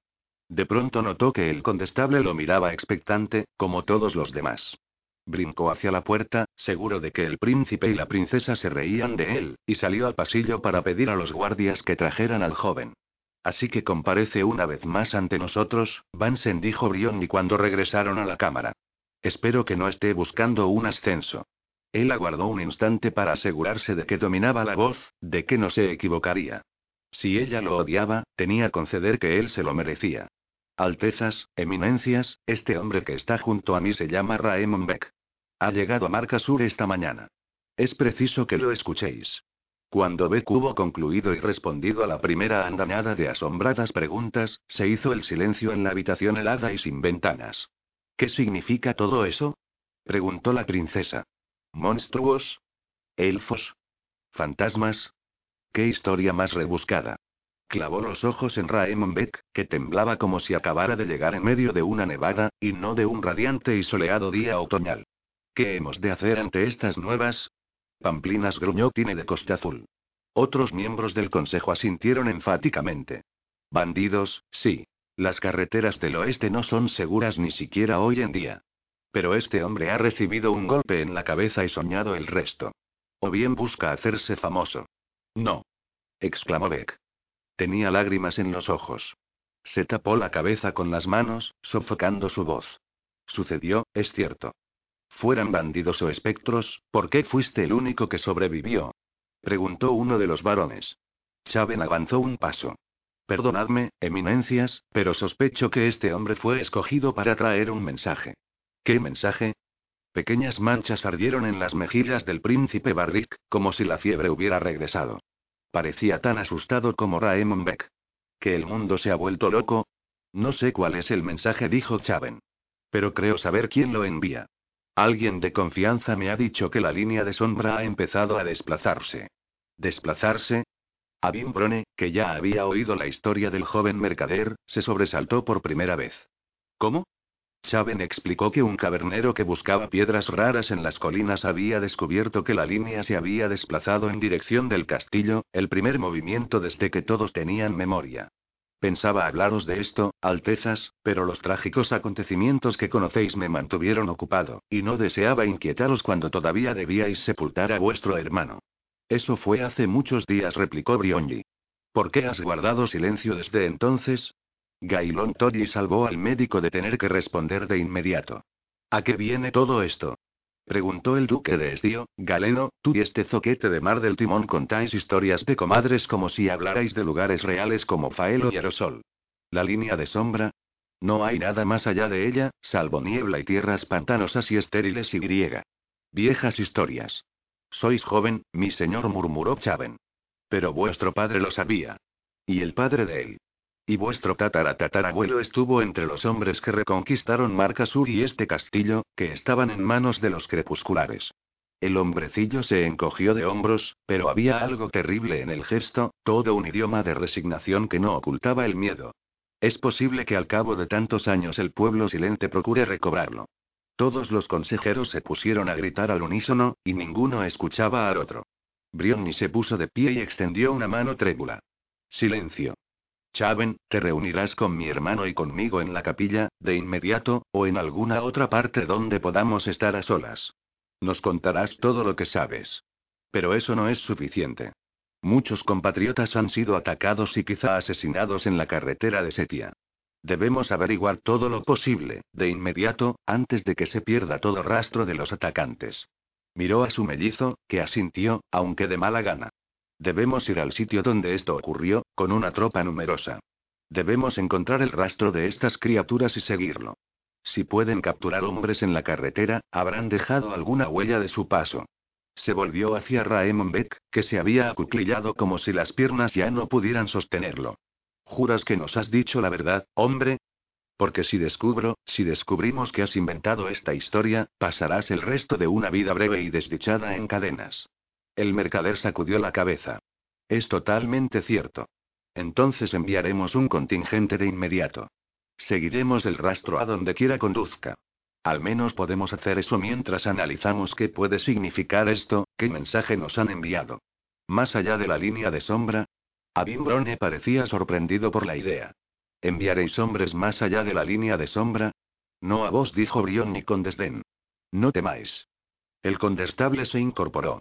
No hay necesidad de insultarme, princesa. Eran los dos únicos que estaban de pie. Sus miradas se cruzaron encima de las cabezas de los demás. Una vez más he actuado con precipitación, Lord Brone dijo Brionni al cabo de un momento de silencio, y cada palabra vibró como una campana. A pesar de los trucos que habéis usado hoy para montar este pequeño espectáculo, no merecéis la cólera que he demostrado. Mis disculpas. Él se inclinó rígidamente.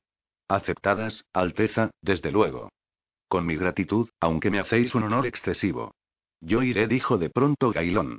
También se levantó, el rostro encendido como si hubiera bebido. Conduciré tropas hasta ese lugar. Encontraré a esos bandidos. Y apuesto mi buen nombre a que no serán más que eso. Pero sean lo que fueren, los traeré vivos o muertos para que respondan por sus crímenes. Vance vio que Brion y intercambiaba una mirada con su hermano, pero no logró entenderla. No dijo Barrick.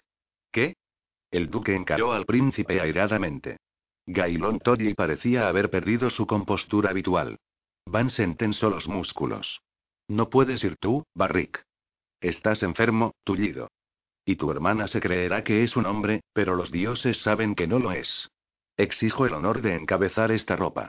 Pero de eso se trata, primo, dijo Brioni, hablando con fría cautela. No es un honor. Y quien vaya debe ir con el corazón abierto, no con el propósito de demostrar que tiene razón. Pero, ella le dio la espalda y echó una ojeada a los nobles que estaban a la mesa, Tine y Rorik y muchos otros, antes de posarla en Ferras Vansen, que se hallaba detrás del apabullado mercader Raemon Beck. Sus miradas se cruzaron y Vansen creyó ver el asomo de una sonrisa en los labios de Brionji. No era una sonrisa amable. Usted, capitán, no logró impedir el asesinato de mi hermano ni pudo averiguar por qué el maestro Shaso, uno de los más leales servidores de nuestra familia, habría cometido ese asesinato. Quizá tenga mayor éxito en el cumplimiento de este encargo. Él desvió los ojos. Sí, Alteza. Acepto la misión, dijo, mirándose las botas. No. Gailón había vuelto a levantarse, tan furioso que por un momento Ferraz temió que realmente atacara al príncipe y la princesa. Vansen no era el único. Los nobles que estaban a los lados de Gailón Toddy intentaron aterrarle los brazos, pero no lograron retenerlo. El condestable Brone llevó la mano a la empuñadura de su espada, pero estaba tan lejos como Vansen y era más lento. Dioses. Ferraz dio un paso tambaleante. Demasiado tarde, he fallado de nuevo. Pero Estío solo dio media vuelta y enfiló hacia la puerta de la cámara. Se volvió antes de salir. El joven duque había recobrado la compostura, y su expresión era casi temible. Veo que nadie me necesita en este consejo ni en este castillo. Con vuestra venia, príncipe Barrick, princesa Brioni, regresaré a mis tierras, donde quizá pueda ser de utilidad. Aunque Gailón Toddy les había pedido su venia, no esperó a recibirla para marcharse. El taconeo de sus botas resonó en el corredor. Brioni volvió a encarar a Vansen, como si Gailón nunca hubiera estado en el recinto. Lleve a tantos hombres como usted y el condestable consideren adecuado, capitán. También lleve a este hombre, señaló a Beck. Vaya al sitio donde la caravana fue atacada. Desde allí, envíen mensajeros para contarnos lo que encontró, y si es posible persiga a los salteadores. Raemon Beth cayó en la cuenta de lo que decían. No me enviéis de vuelta, Alteza. Gimió, arrastrándose por el suelo hacia el príncipe y la princesa. Por los dioses misericordiosos, no me mandéis allí. Encadenadme como prometisteis, pero no me mandéis a ese lugar. Barrick apartó el pie para que el hombre no lo tocara.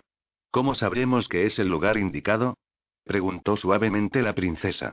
Has dicho que no quedan rastros. Es posible que tus camaradas estén con vida. ¿Los privarías de un posible rescate? Se volvió hacia los boquiabiertos consejeros, una fila de máscaras desconcertadas semejante al coro de una antigua obra teatral. Los demás pueden retirarse, pero deben guardar el secreto de este ataque. Quien diga una sola palabra sobre ello le hará compañía a Shaso en la mazmorra. Chaven, tú y el condestable vendréis a la capilla con mi hermano y conmigo. Rorik Tine, venid a vernos dentro de una hora, por favor. Capitán Vansen, partirá mañana al amanecer.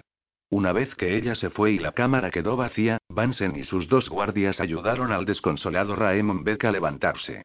A la princesa no le gusta que le supliquen, le dijo Cerras Vansen al mercader mientras lo conducían a la puerta. Los pensamientos del capitán eran lentos y letárgicos como peces en el fondo de un arroyo congelado. Mataron a su hermano mayor, ¿lo sabías? Pero serás nuestro protegido. Por ahora, te conseguiremos un poco de vino y una cama. Es lo mejor que cualquiera de nosotros obtendrá esta noche, y quizá por largo tiempo. 14. Fuego Blanco. La música de la tormenta. Esta historia se cuenta en los promontorios. El grande sube de las profundidades. Su ojo es una perla amortajada. Su voz, el viento del mar. Oráculos de Osario. Barrick pensó que el hombre parecía una bestia encadenada, temible pero digna de lástima, como el oso que habían llevado al castillo en el último festival de Perim para obligarlo a bailar en la sala del trono. Todos los cortesanos se habían reído, y también él, al ver sus torpes piruetas y oír sus bufidos de irritación, tan humanos, cada vez que el entrenador le rozaba las patas zambas con un látigo. Solo Orión se había enfurecido. Pero ella siempre se preocupa más por los animales que por la gente. Si yo hubiera sido uno de sus perros, no me habría dejado solo cuando estaba enfermo. Su padre tampoco se había reído, recordó. Pues en ese festival de Perin todos estaban juntos todavía, Olin en Marca Sur, Kendrick con vida, tal como debía ser. Ahora todo había cambiado, y desde la fiebre no confiaba ni siquiera en sus propios pensamientos. Se obligó a concentrarse, procurando adoptar la expresión de un príncipe regente ante un vasallo traidor. A pesar de la cadena que sujetaba el tobillo de Shaso, medio oculta por la paja del suelo, con un extremo empotrado en la pared de piedra, el tuanino parecía un oso sino un león capturado. Nunca podrías obligar a un león encadenado a bailar. Deberíamos tener guardias, dijo a Bimbrone. Esto no es seguro, vos estáis aquí, respondió Brionni dulcemente. Sois un guerrero famoso, condestable. Con todo respeto, también lo es Lord Shaso. Pero él está encadenado y vos no. Y él no está armado. Shaso se movió. Barrick siempre había pensado que ese hombre no tenía edad, pero ahora se le notaban los años en la piel floja y las patillas grises. Le habían dado ropa limpia, pero humilde y harapienta. Salvo por la ondulante musculatura de los antebrazos y la espalda que aún no había aprendido a encorvarse, ese viejo podría haber sido un mendigo en las calles de Hierosol o cualquier otra ciudad del sur. No os haré daño, grunó. No he caído tan bajo. Barry reprimió un arranque de furia. ¿Eso le dijiste a nuestro hermano antes de matarlo? El prisionero se quedó boquiabierto. Su rostro moreno parecía más claro, como si una capa de polvo fino hubiera caído de las piedras circundantes, o como si el tiempo que había pasado a la sombra lo hubiera descendido. Yo no maté a vuestro hermano, príncipe Barrick. ¿Qué sucedió, entonces? Briondi avanzó un paso, deteniéndose antes de que Brone se viera obligado a aterrarle el brazo. Quiero creerte. ¿Qué sucedió? Ya se lo he dicho a Brone. Cuando me despedí de Kendrick, estaba con vida. Pero tu daga estaba ensangrentada, Shaso. La encontramos en tu habitación. El viejo guerrero Tuani se encogió de hombros. No era la sangre del príncipe. ¿De quién era? Briondi avanzó otro paso, y Barrick se sintió incómodo. Ella estaba al alcance de la cadena del viejo, y los tres conocían su agilidad gatuna. Solo dime eso. Shaso la miró un instante y curvó la boca en algo parecido a una sonrisa, aunque no reflejaba alegría ni felicidad. Era mía. Era mi propia sangre. Barrick volvió a enfurecerse. Está inventando, Brionly. Sé que quieres creerle, pero no te dejes engañar. Él estaba con Kendrick. Nuestro hermano y los otros dos hombres fueron asesinados, y las heridas eran curvas como su daga, y encontramos la daga cubierta de sangre. Ni siquiera sabe mentir. Brionly guardó silencio un instante. Barrick tiene razón, dijo al fin. Nos pides que creamos lo increíble. No pido nada. A mí no me importa. Pero las manos de Shaso lo traicionaban, pensó Barrick. Descansaban sobre sus rodillas como criaturas inofensivas, pero los oscuros dedos no dejaban de abrirse y cerrarse. ¿No te importa que mi hermano haya muerto? exclamó Brioni, perdiendo la paciencia. ¿Que hayan asesinado a Kendrick? Él fue bondadoso contigo, Shaso. Todos fuimos bondadosos contigo. Ah, sí, los Edon fueron bondadosos conmigo. Shaso se movió, haciendo tintinear la cadena. Abimbrone se acercó a Brionji. Vuestro padre me derrotó en el campo de batalla y me perdonó la vida. Es un buen hombre. Y luego me trajo aquí como un perro que hubiera encontrado en la carretera y me hizo su sirviente. Muy buen hombre. Eres peor que un perro, soy ingrato. Gritó Barrick. Este era un Shaso diferente, huraño y abatido, pero aún era su torturador, el hombre que tantas veces lo había humillado. Nunca te tratamos como un sirviente. Él te dio un título. Te dio tierras, una casa, un puesto honorable. Y eso fue lo más cruel. Shaso volvió a poner esa sonrisa vacía y escalofriante, un tajo pálido en la cara oscura.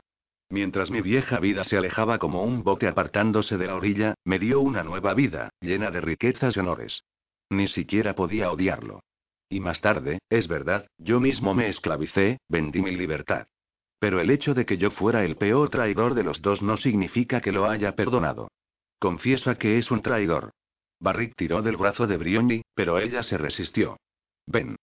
Él confiesa que odia a nuestra familia. Ya hemos oído suficiente. No quería estar más en la sombría fortaleza, separado del aire y del sol por paredes de piedra, atrapado en ese lugar que apestaba a desventura.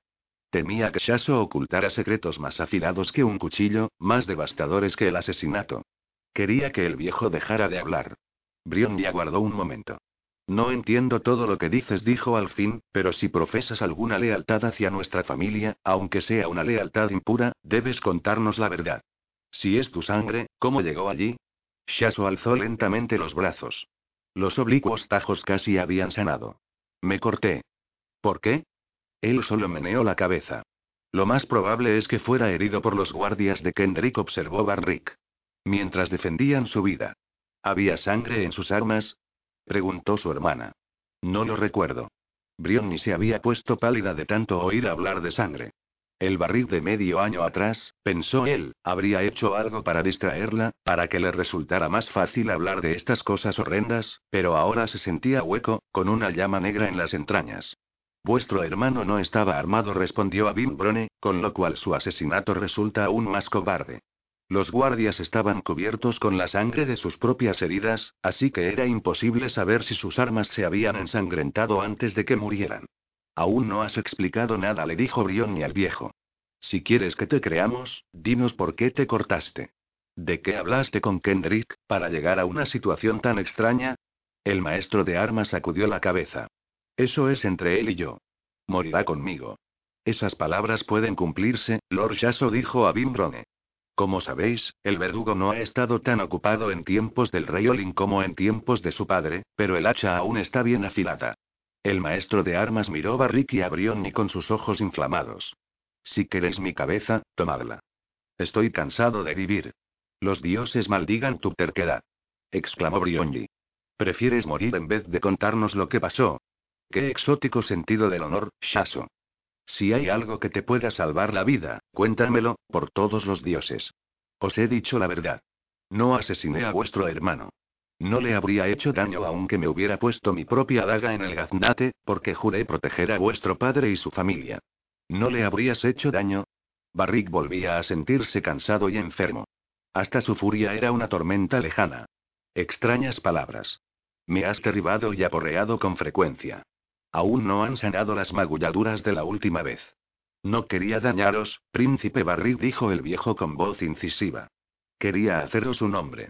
Esta vez fue Barrick quien avanzó hacia el maestro de armas, alzando la mano. Shaso nos movió, pero antes de que Abimbrone se interpusiera, Barrick se había detenido. Había recordado a los cortesanos que acosaban al oso bailarín con huesos de cereza y costras de pan, y cómo se había reído al ver que el animal encadenado intentaba coger los proyectiles a mordiscos. Si eres el asesino de nuestro hermano, dijo, y creo que lo eres, pronto recibirás tu castigo. El condestable tiene razón. Marcasur aún tiene un verdugo. Shasu agitó la mano con desdén. Bajó la barbilla, como si estuviera demasiado cansado para mantener la cabeza erguida. ¿Es tu última palabra? Preguntó Brionji. Que no le hiciste daño a Kendrick, que la sangre de tu cuchillo era tuya, pero que te niegas a contarnos lo que pasó. Es mi última palabra, dijo el viejo sin alzar la cabeza. Mientras salía con Brioni, Barrick se preguntó si esa historia descabellada podía ser cierta. Pero si lo era, ni siquiera la verdad era de fiar, pues no había otra explicación para la muerte de Kendrick, ningún sospechoso salvo Shaso. Si eliminaban eso, solo quedaban sombras, tan traicioneras e inconstantes como sus peores pesadillas. Tiene que ser el asesino, se dijo Barrick.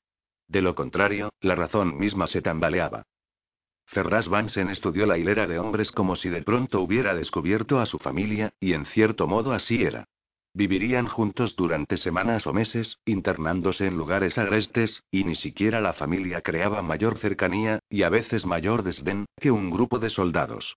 En total sumaban solo medio pente contó un número mayor habría llamado la atención y su pequeño destacamento no solo era empequeñecido por la cercana torre Diente de Lobo, sino por la extensión de la plaza de armas del cuartel.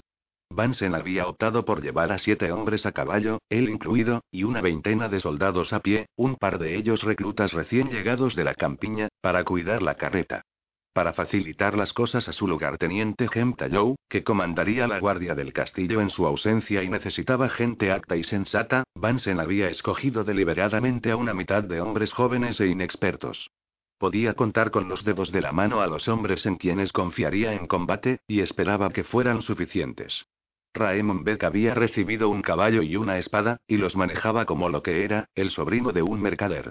Vansen había pensado en darle también una armadura, pero tres años atrás su experiencia en la campaña contra los salteadores le había enseñado que alguien que no estaba habituado a un equipo pesado entorpecía la marcha de los demás.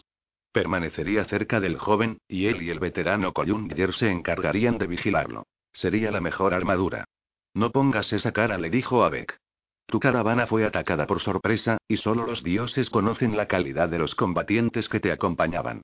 Ahora estás con medio pentecontó de curtidos guardias de marca sur, y muchos de ellos lucharon en Cracia y contra las últimas compañías grises. No huirán de las sombras. Entonces son necios. Que estaba pálido y le temblaba la boca, pero había ganado cierta compostura desde su audiencia con el príncipe y la princesa. No han visto estas sombras. No han visto los demonios que viven en ellas. Vansen se encogió de hombros. Por su parte, no estaba del todo conforme con su misión. Solo había hablado para alegrar al mercader. Ferraz Vansen era hijo de esponsales, y se había criado a poca distancia de las ruinas encantadas de la vieja marca oeste. En los días en que el viento sur disipaba la bruma, se vislumbraba la derruida fortaleza desde los cerros más altos. A diferencia del duque de Estío, él y su gente no hablaban con desdén de la línea de sombra y lo que había más allá de esa frontera brumosa.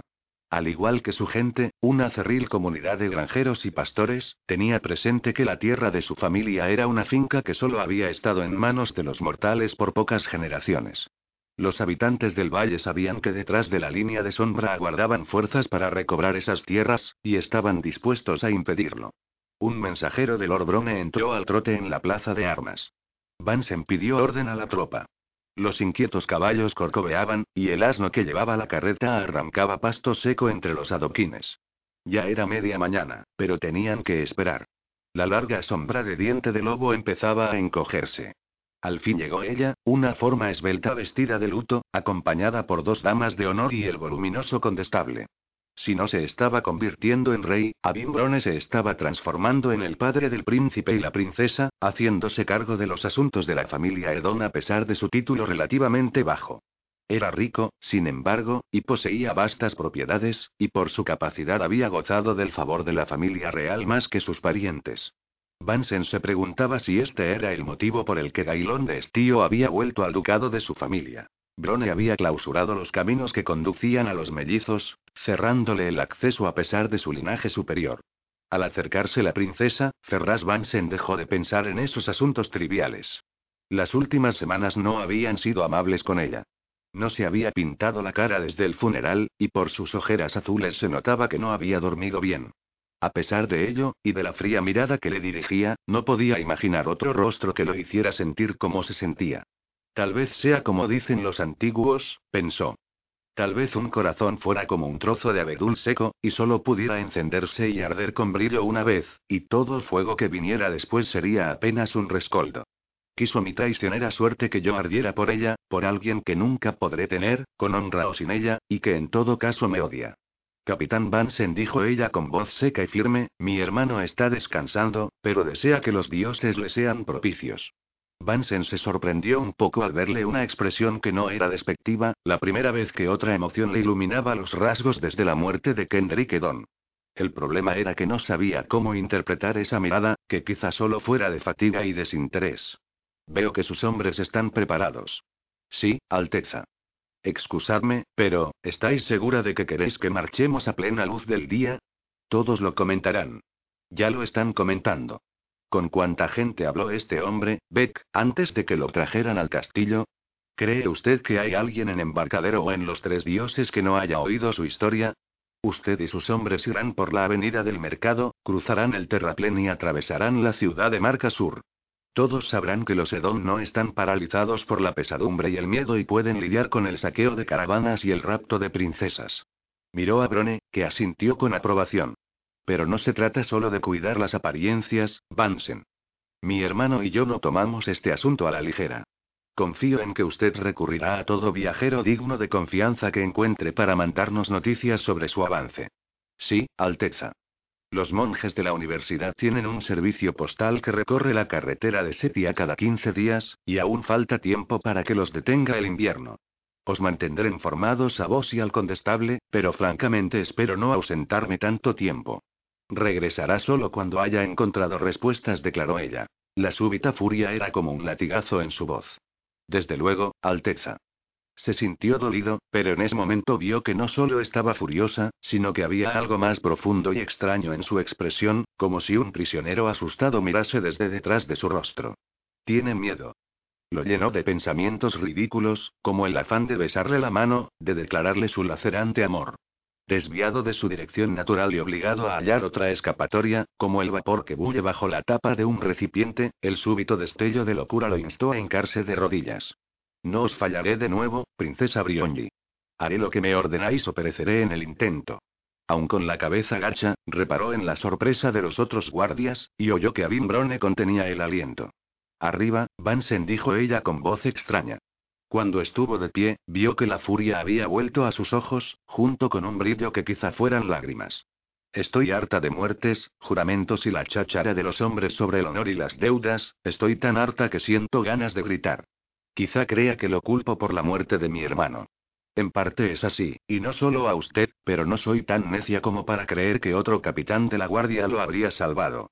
Quizá crea que le encomiendo esta misión como castigo.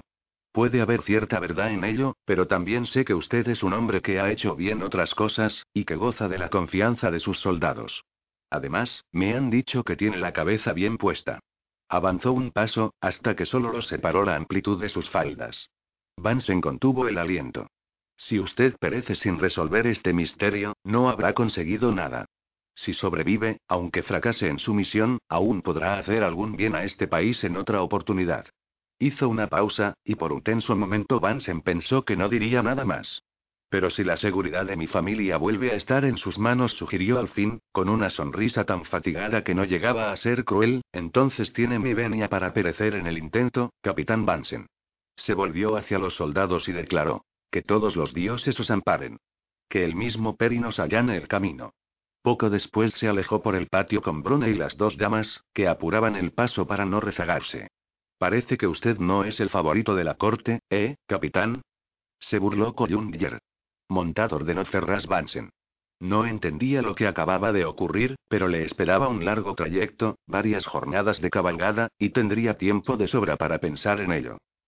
La que era conocida como el flagelo del llano tembloroso salió de Sheen en su gran caballo negro, sin tirar de las riendas mientras el animal avanzaba por los angostos caminos de montaña, aunque en ciertos lugares el barranco era tan profundo que le costaba ver los pájaros que volaban por debajo de ella. Yasamez no tenía necesidad de apresurarse.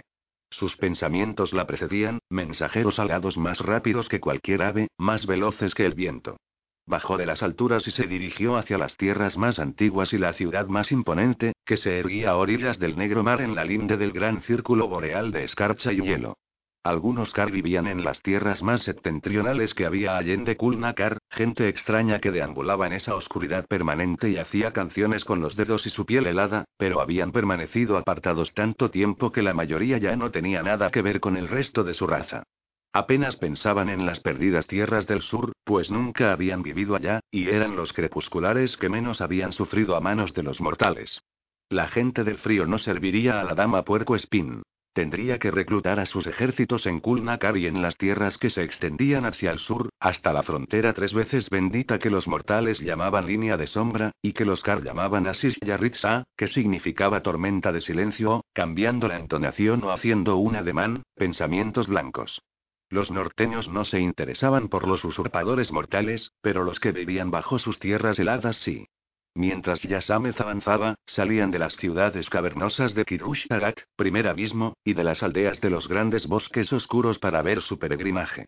Los bailarines que danzaban a la luz de las estrellas se detenían y guardaban silencio en los cerros mientras pasaba. Aquellos que no la conocían, pues hacía tiempo que Yasamez no había salido de su casa de Shen, solo sabían que pasaba una de las grandes potestades, terrible y bella como un cometa, y aunque temían y respetaban su poderío, no la ovacionaban, sino que la miraban en atribulado silencio. Los Kar que la conocían de antaño estaban divididos, pues todos sabían que vientos de guerra y sangre impulsaban a la dama puerco espín. Algunos regresaban a sus aldeas para decir a sus familias que se aproximaba el mal tiempo, que era momento de almacenar víveres y reforzar puertas y murallas. Otros la seguían en una multitud silenciosa pero creciente que se extendía detrás de ella como la cola de un vestido de novia.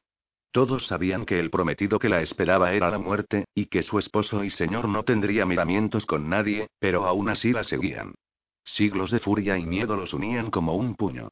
En el pasado ese puño había enarbolado una espada llamada Yasamez. Ahora la enarbolaría de nuevo. Su llegada sembró confusión en Kulnakar. Cuando atravesó las grandes puertas a la cabeza de un silencioso rebaño de Kar, la antigua ciudadela ya se había dividido en bandos de admiradores fanáticos y oponentes igualmente fanáticos, y un bando más numeroso que los otros dos sumados, que solo tenían en común la resistencia a ambos extremos, el deseo de esperar para ver cómo se desarrollaban los acontecimientos. Pero nada de esto era obvio y para el observador superficial, si hubiera existido semejante cosa en ese lugar, la gran capital parecía moverse con su engañosa calma habitual, su inmemorial desorden ordenado. Los servidores de Yasamez que la esperaban en Kulnakar, casi todos nacidos a su servicio desde la última vez que había visitado la ciudad, se habían apresurado a ordear sus aposentos en el lado este del vasto castillo, destrabando los postigos por primera vez en decenios, abriendo las ventanas. Los helados vientos marinos y el incesante ruido del oleaje, como la respiración de un vasto animal, llenaban las habitaciones mientras se apresuraban a preparar las cosas para su ama. Todos sabían que alguna vez este día tendría su propio capítulo en el libro de la lamentación. Pero mientras atravesaba el palacio de la puerta, pasando bajo sus esculturas vivientes sin mirar hacia arriba, Yasamez fue rodeada no solo por sus sicarios sino también por los curiosos de la oscura ciudad, esos seres de ojos brillantes que eran aprendices de las magias más ostentosas, otros que pasaban el tiempo refinando las artes de la guerra y las artes de la seducción, hasta que apenas se podían distinguir una de otra, todos los que planeaban campañas secretas y los que hurgaban en misterios olvidados. También estaba rodeada por creyentes, los que añoraban una voz que fuera eco de sus invocaciones a la catástrofe, que aplacara su anhelo de una calamidad apocalíptica. Todos llegaban cantando y haciendo preguntas, algunos en idiomas que ni siquiera Yasamez hablaba. No prestó atención a nadie, y pasó del palacio de la puerta al palacio de los árboles negros, luego a través de muchos más, el palacio de los huesos de plata, el palacio de los niños plañideros, el palacio de las gemas y el polvo. Se detuvo frente al Palacio de los Espejos pero no entró, aunque el rey ciego y la reina silente aguardaban detrás de las puertas, conociendo su llegada desde antes de que ella abandonara su alta casa.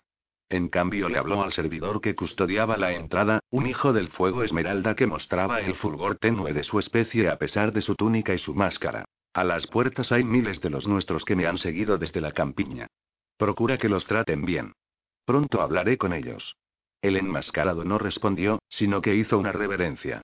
Yasamez se alejó del Palacio de los Espejos, aún no era momento para sellar el pacto del cristal, aunque llegaría antes de que ella se marchara de Kulnakar, y se dirigió a sus viejos aposentos, que daban al mar y el oscuro cielo crepuscular. La multitud que se había congregado en el interior del castillo y la seguía como hormigas a través de un árbol podrido se quedó esperando, con miradas de júbilo, vergüenza o locura, y al final se dispersó. No importaba. Yasamez sabía que habría un tiempo para todos ellos. Se había puesto su armadura, forjada en gran abismo en los días previos al libro, templada durante siglos en una anónima montaña de hielo. Los pinchos negros la recubrían como las púas del animal al que debía su nombre, y su capa etérea oscurecía esas protuberancias sin ocultarlas. Tenía la cabeza al descubierto. Había dejado el yelmo liso en la mesa, como si fuera una mascota y ella quisiera que presenciara la reunión. Había otras siete figuras sentadas a la mesa redonda de la cámara de la dama Puerco Espín.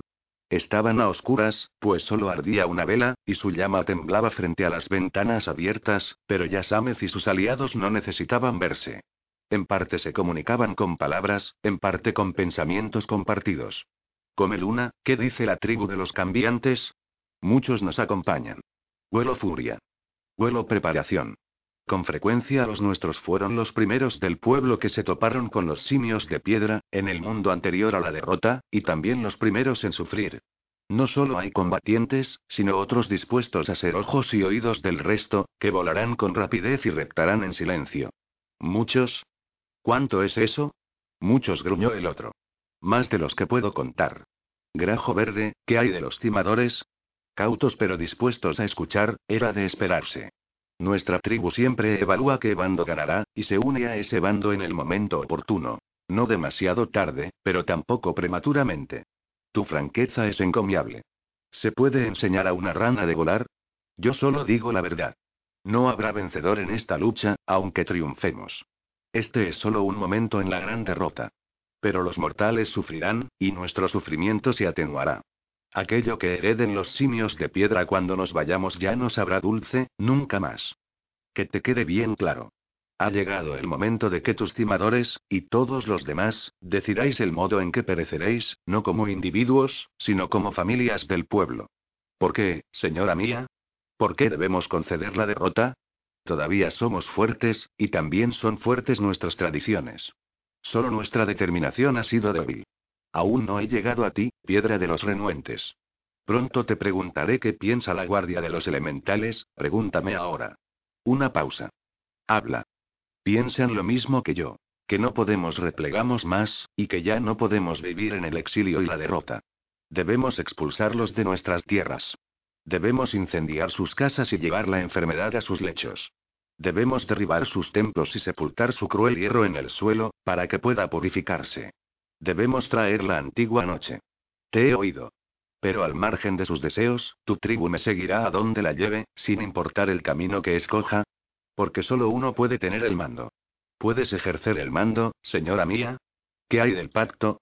El pacto del cristal es solo una promesa buena. Pero no podemos pasar por alto las viejas reglas, y así lo he convenido. Está hecho. Hace solo una hora, lo firmé con mi sangre. ¿Firmaste el pacto? ¿Entonces te han dado el sello de la guerra?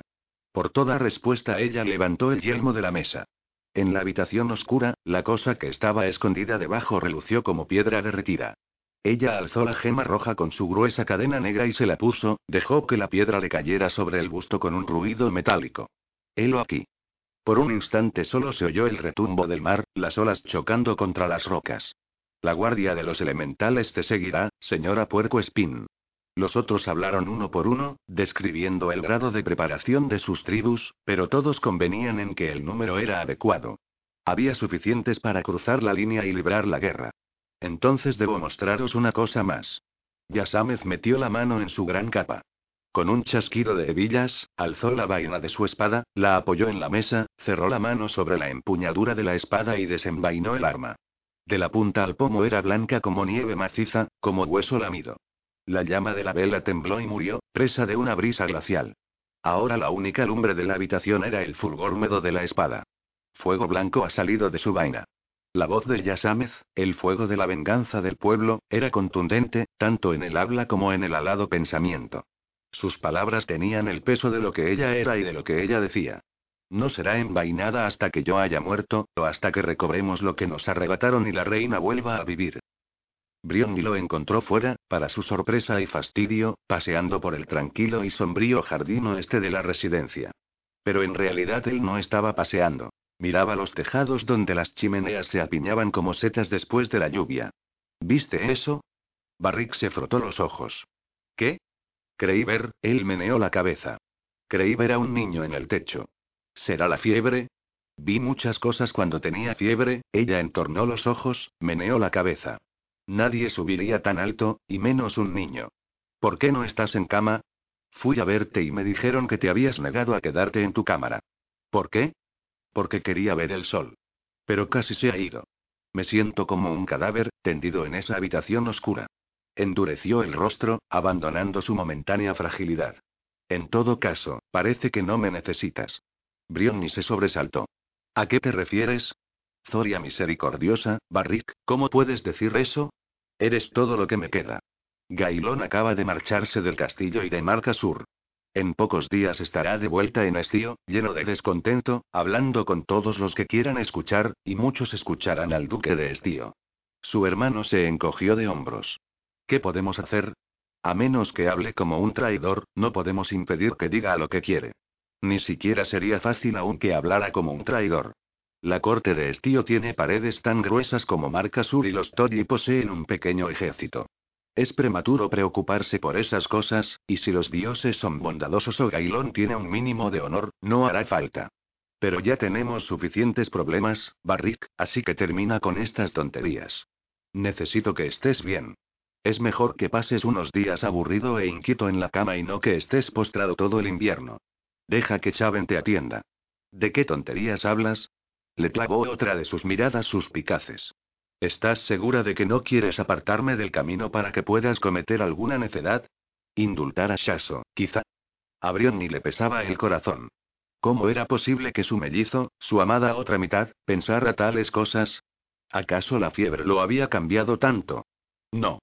No, Barrick, jamás haría semejante cosa sin tu aprobación. Él la miró como si fuera una extraña. Por favor, no es momento para discutir. Somos todo lo que queda de la familia. Todavía está Merolana. Y el ratón gritón.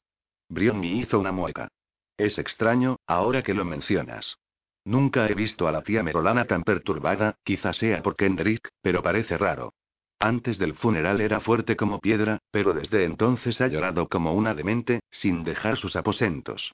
Fui a visitarla dos veces y apenas me dirigió la palabra, como si no viera el momento de que yo me fuera. Parece que toda la familia que nos queda está trastornada. Y otra sorpresa, ya que la mencionas, te informo de que nuestra madrastra nos ha invitado a cenar con ella mañana por la noche. ¿A qué viene eso? No lo sé. Pero seamos generosos y creamos que desea acercarse a sus hijastros ahora que Kendrick se ha ido. Barrick expresó su opinión con un bufido. Otra cosa. ¿Has visto la carta que envió nuestro padre? La que Kendrick recibió de Hierosol el día antes de, antes de, Barrick meneó la cabeza. Parecía molesto. No, era algo más. Parecía asustado. ¿Por qué? No. ¿Qué dice? De eso se trata. No sé a dónde fue a parar. No puedo encontrarla. Yo no la tengo. Rezongó Barrick, y agitó la mano para disculparse. Lo siento, creo que estoy realmente cansado. No sé nada sobre ella. Pero es importante que la encontremos. Ella notó que de nada servía apremiarlo. Estaba agotado. Sea como fuere, no olvides que te necesito, Barrick. Te necesito. Desesperadamente. Ahora ve a acostarte. Descansa, y déjame hacer lo que hay que hacer mañana, y te hablaré de ello cuando vayamos a cenar con Anisa. Él miró a Brioni, miró en torno. El sol se había hundido detrás del ala oeste de la residencia y los techos se convertían en contornos oscuros. Allí podía ocultarse todo un ejército de hijos de la fiebre. Muy bien, mañana me quedaré en cama, dijo. Pero no más. Bien, ahora regresaré contigo. No me gusta dormir, dijo Barrig mientras recorrían el sendero. Casi sin que ella lo notara, él le había cogido la mano, como cuando eran niños. No me gusta en absoluto. Tengo pesadillas espantosas, en que toda nuestra familia está maldita, embrujada, solo son pesadillas, querido Barrick, sueños inducidos por la fiebre. Pero sus palabras le habían provocado un escalofrío, mientras las primeras brisas del anochecer se arremolinaban en el jardín y hacían susurrar las hojas de los setos y los árboles ornamentales. Sueño que la oscuridad desciende como una tormenta, susurró él. Brioni, en mis sueños veo el fin del mundo.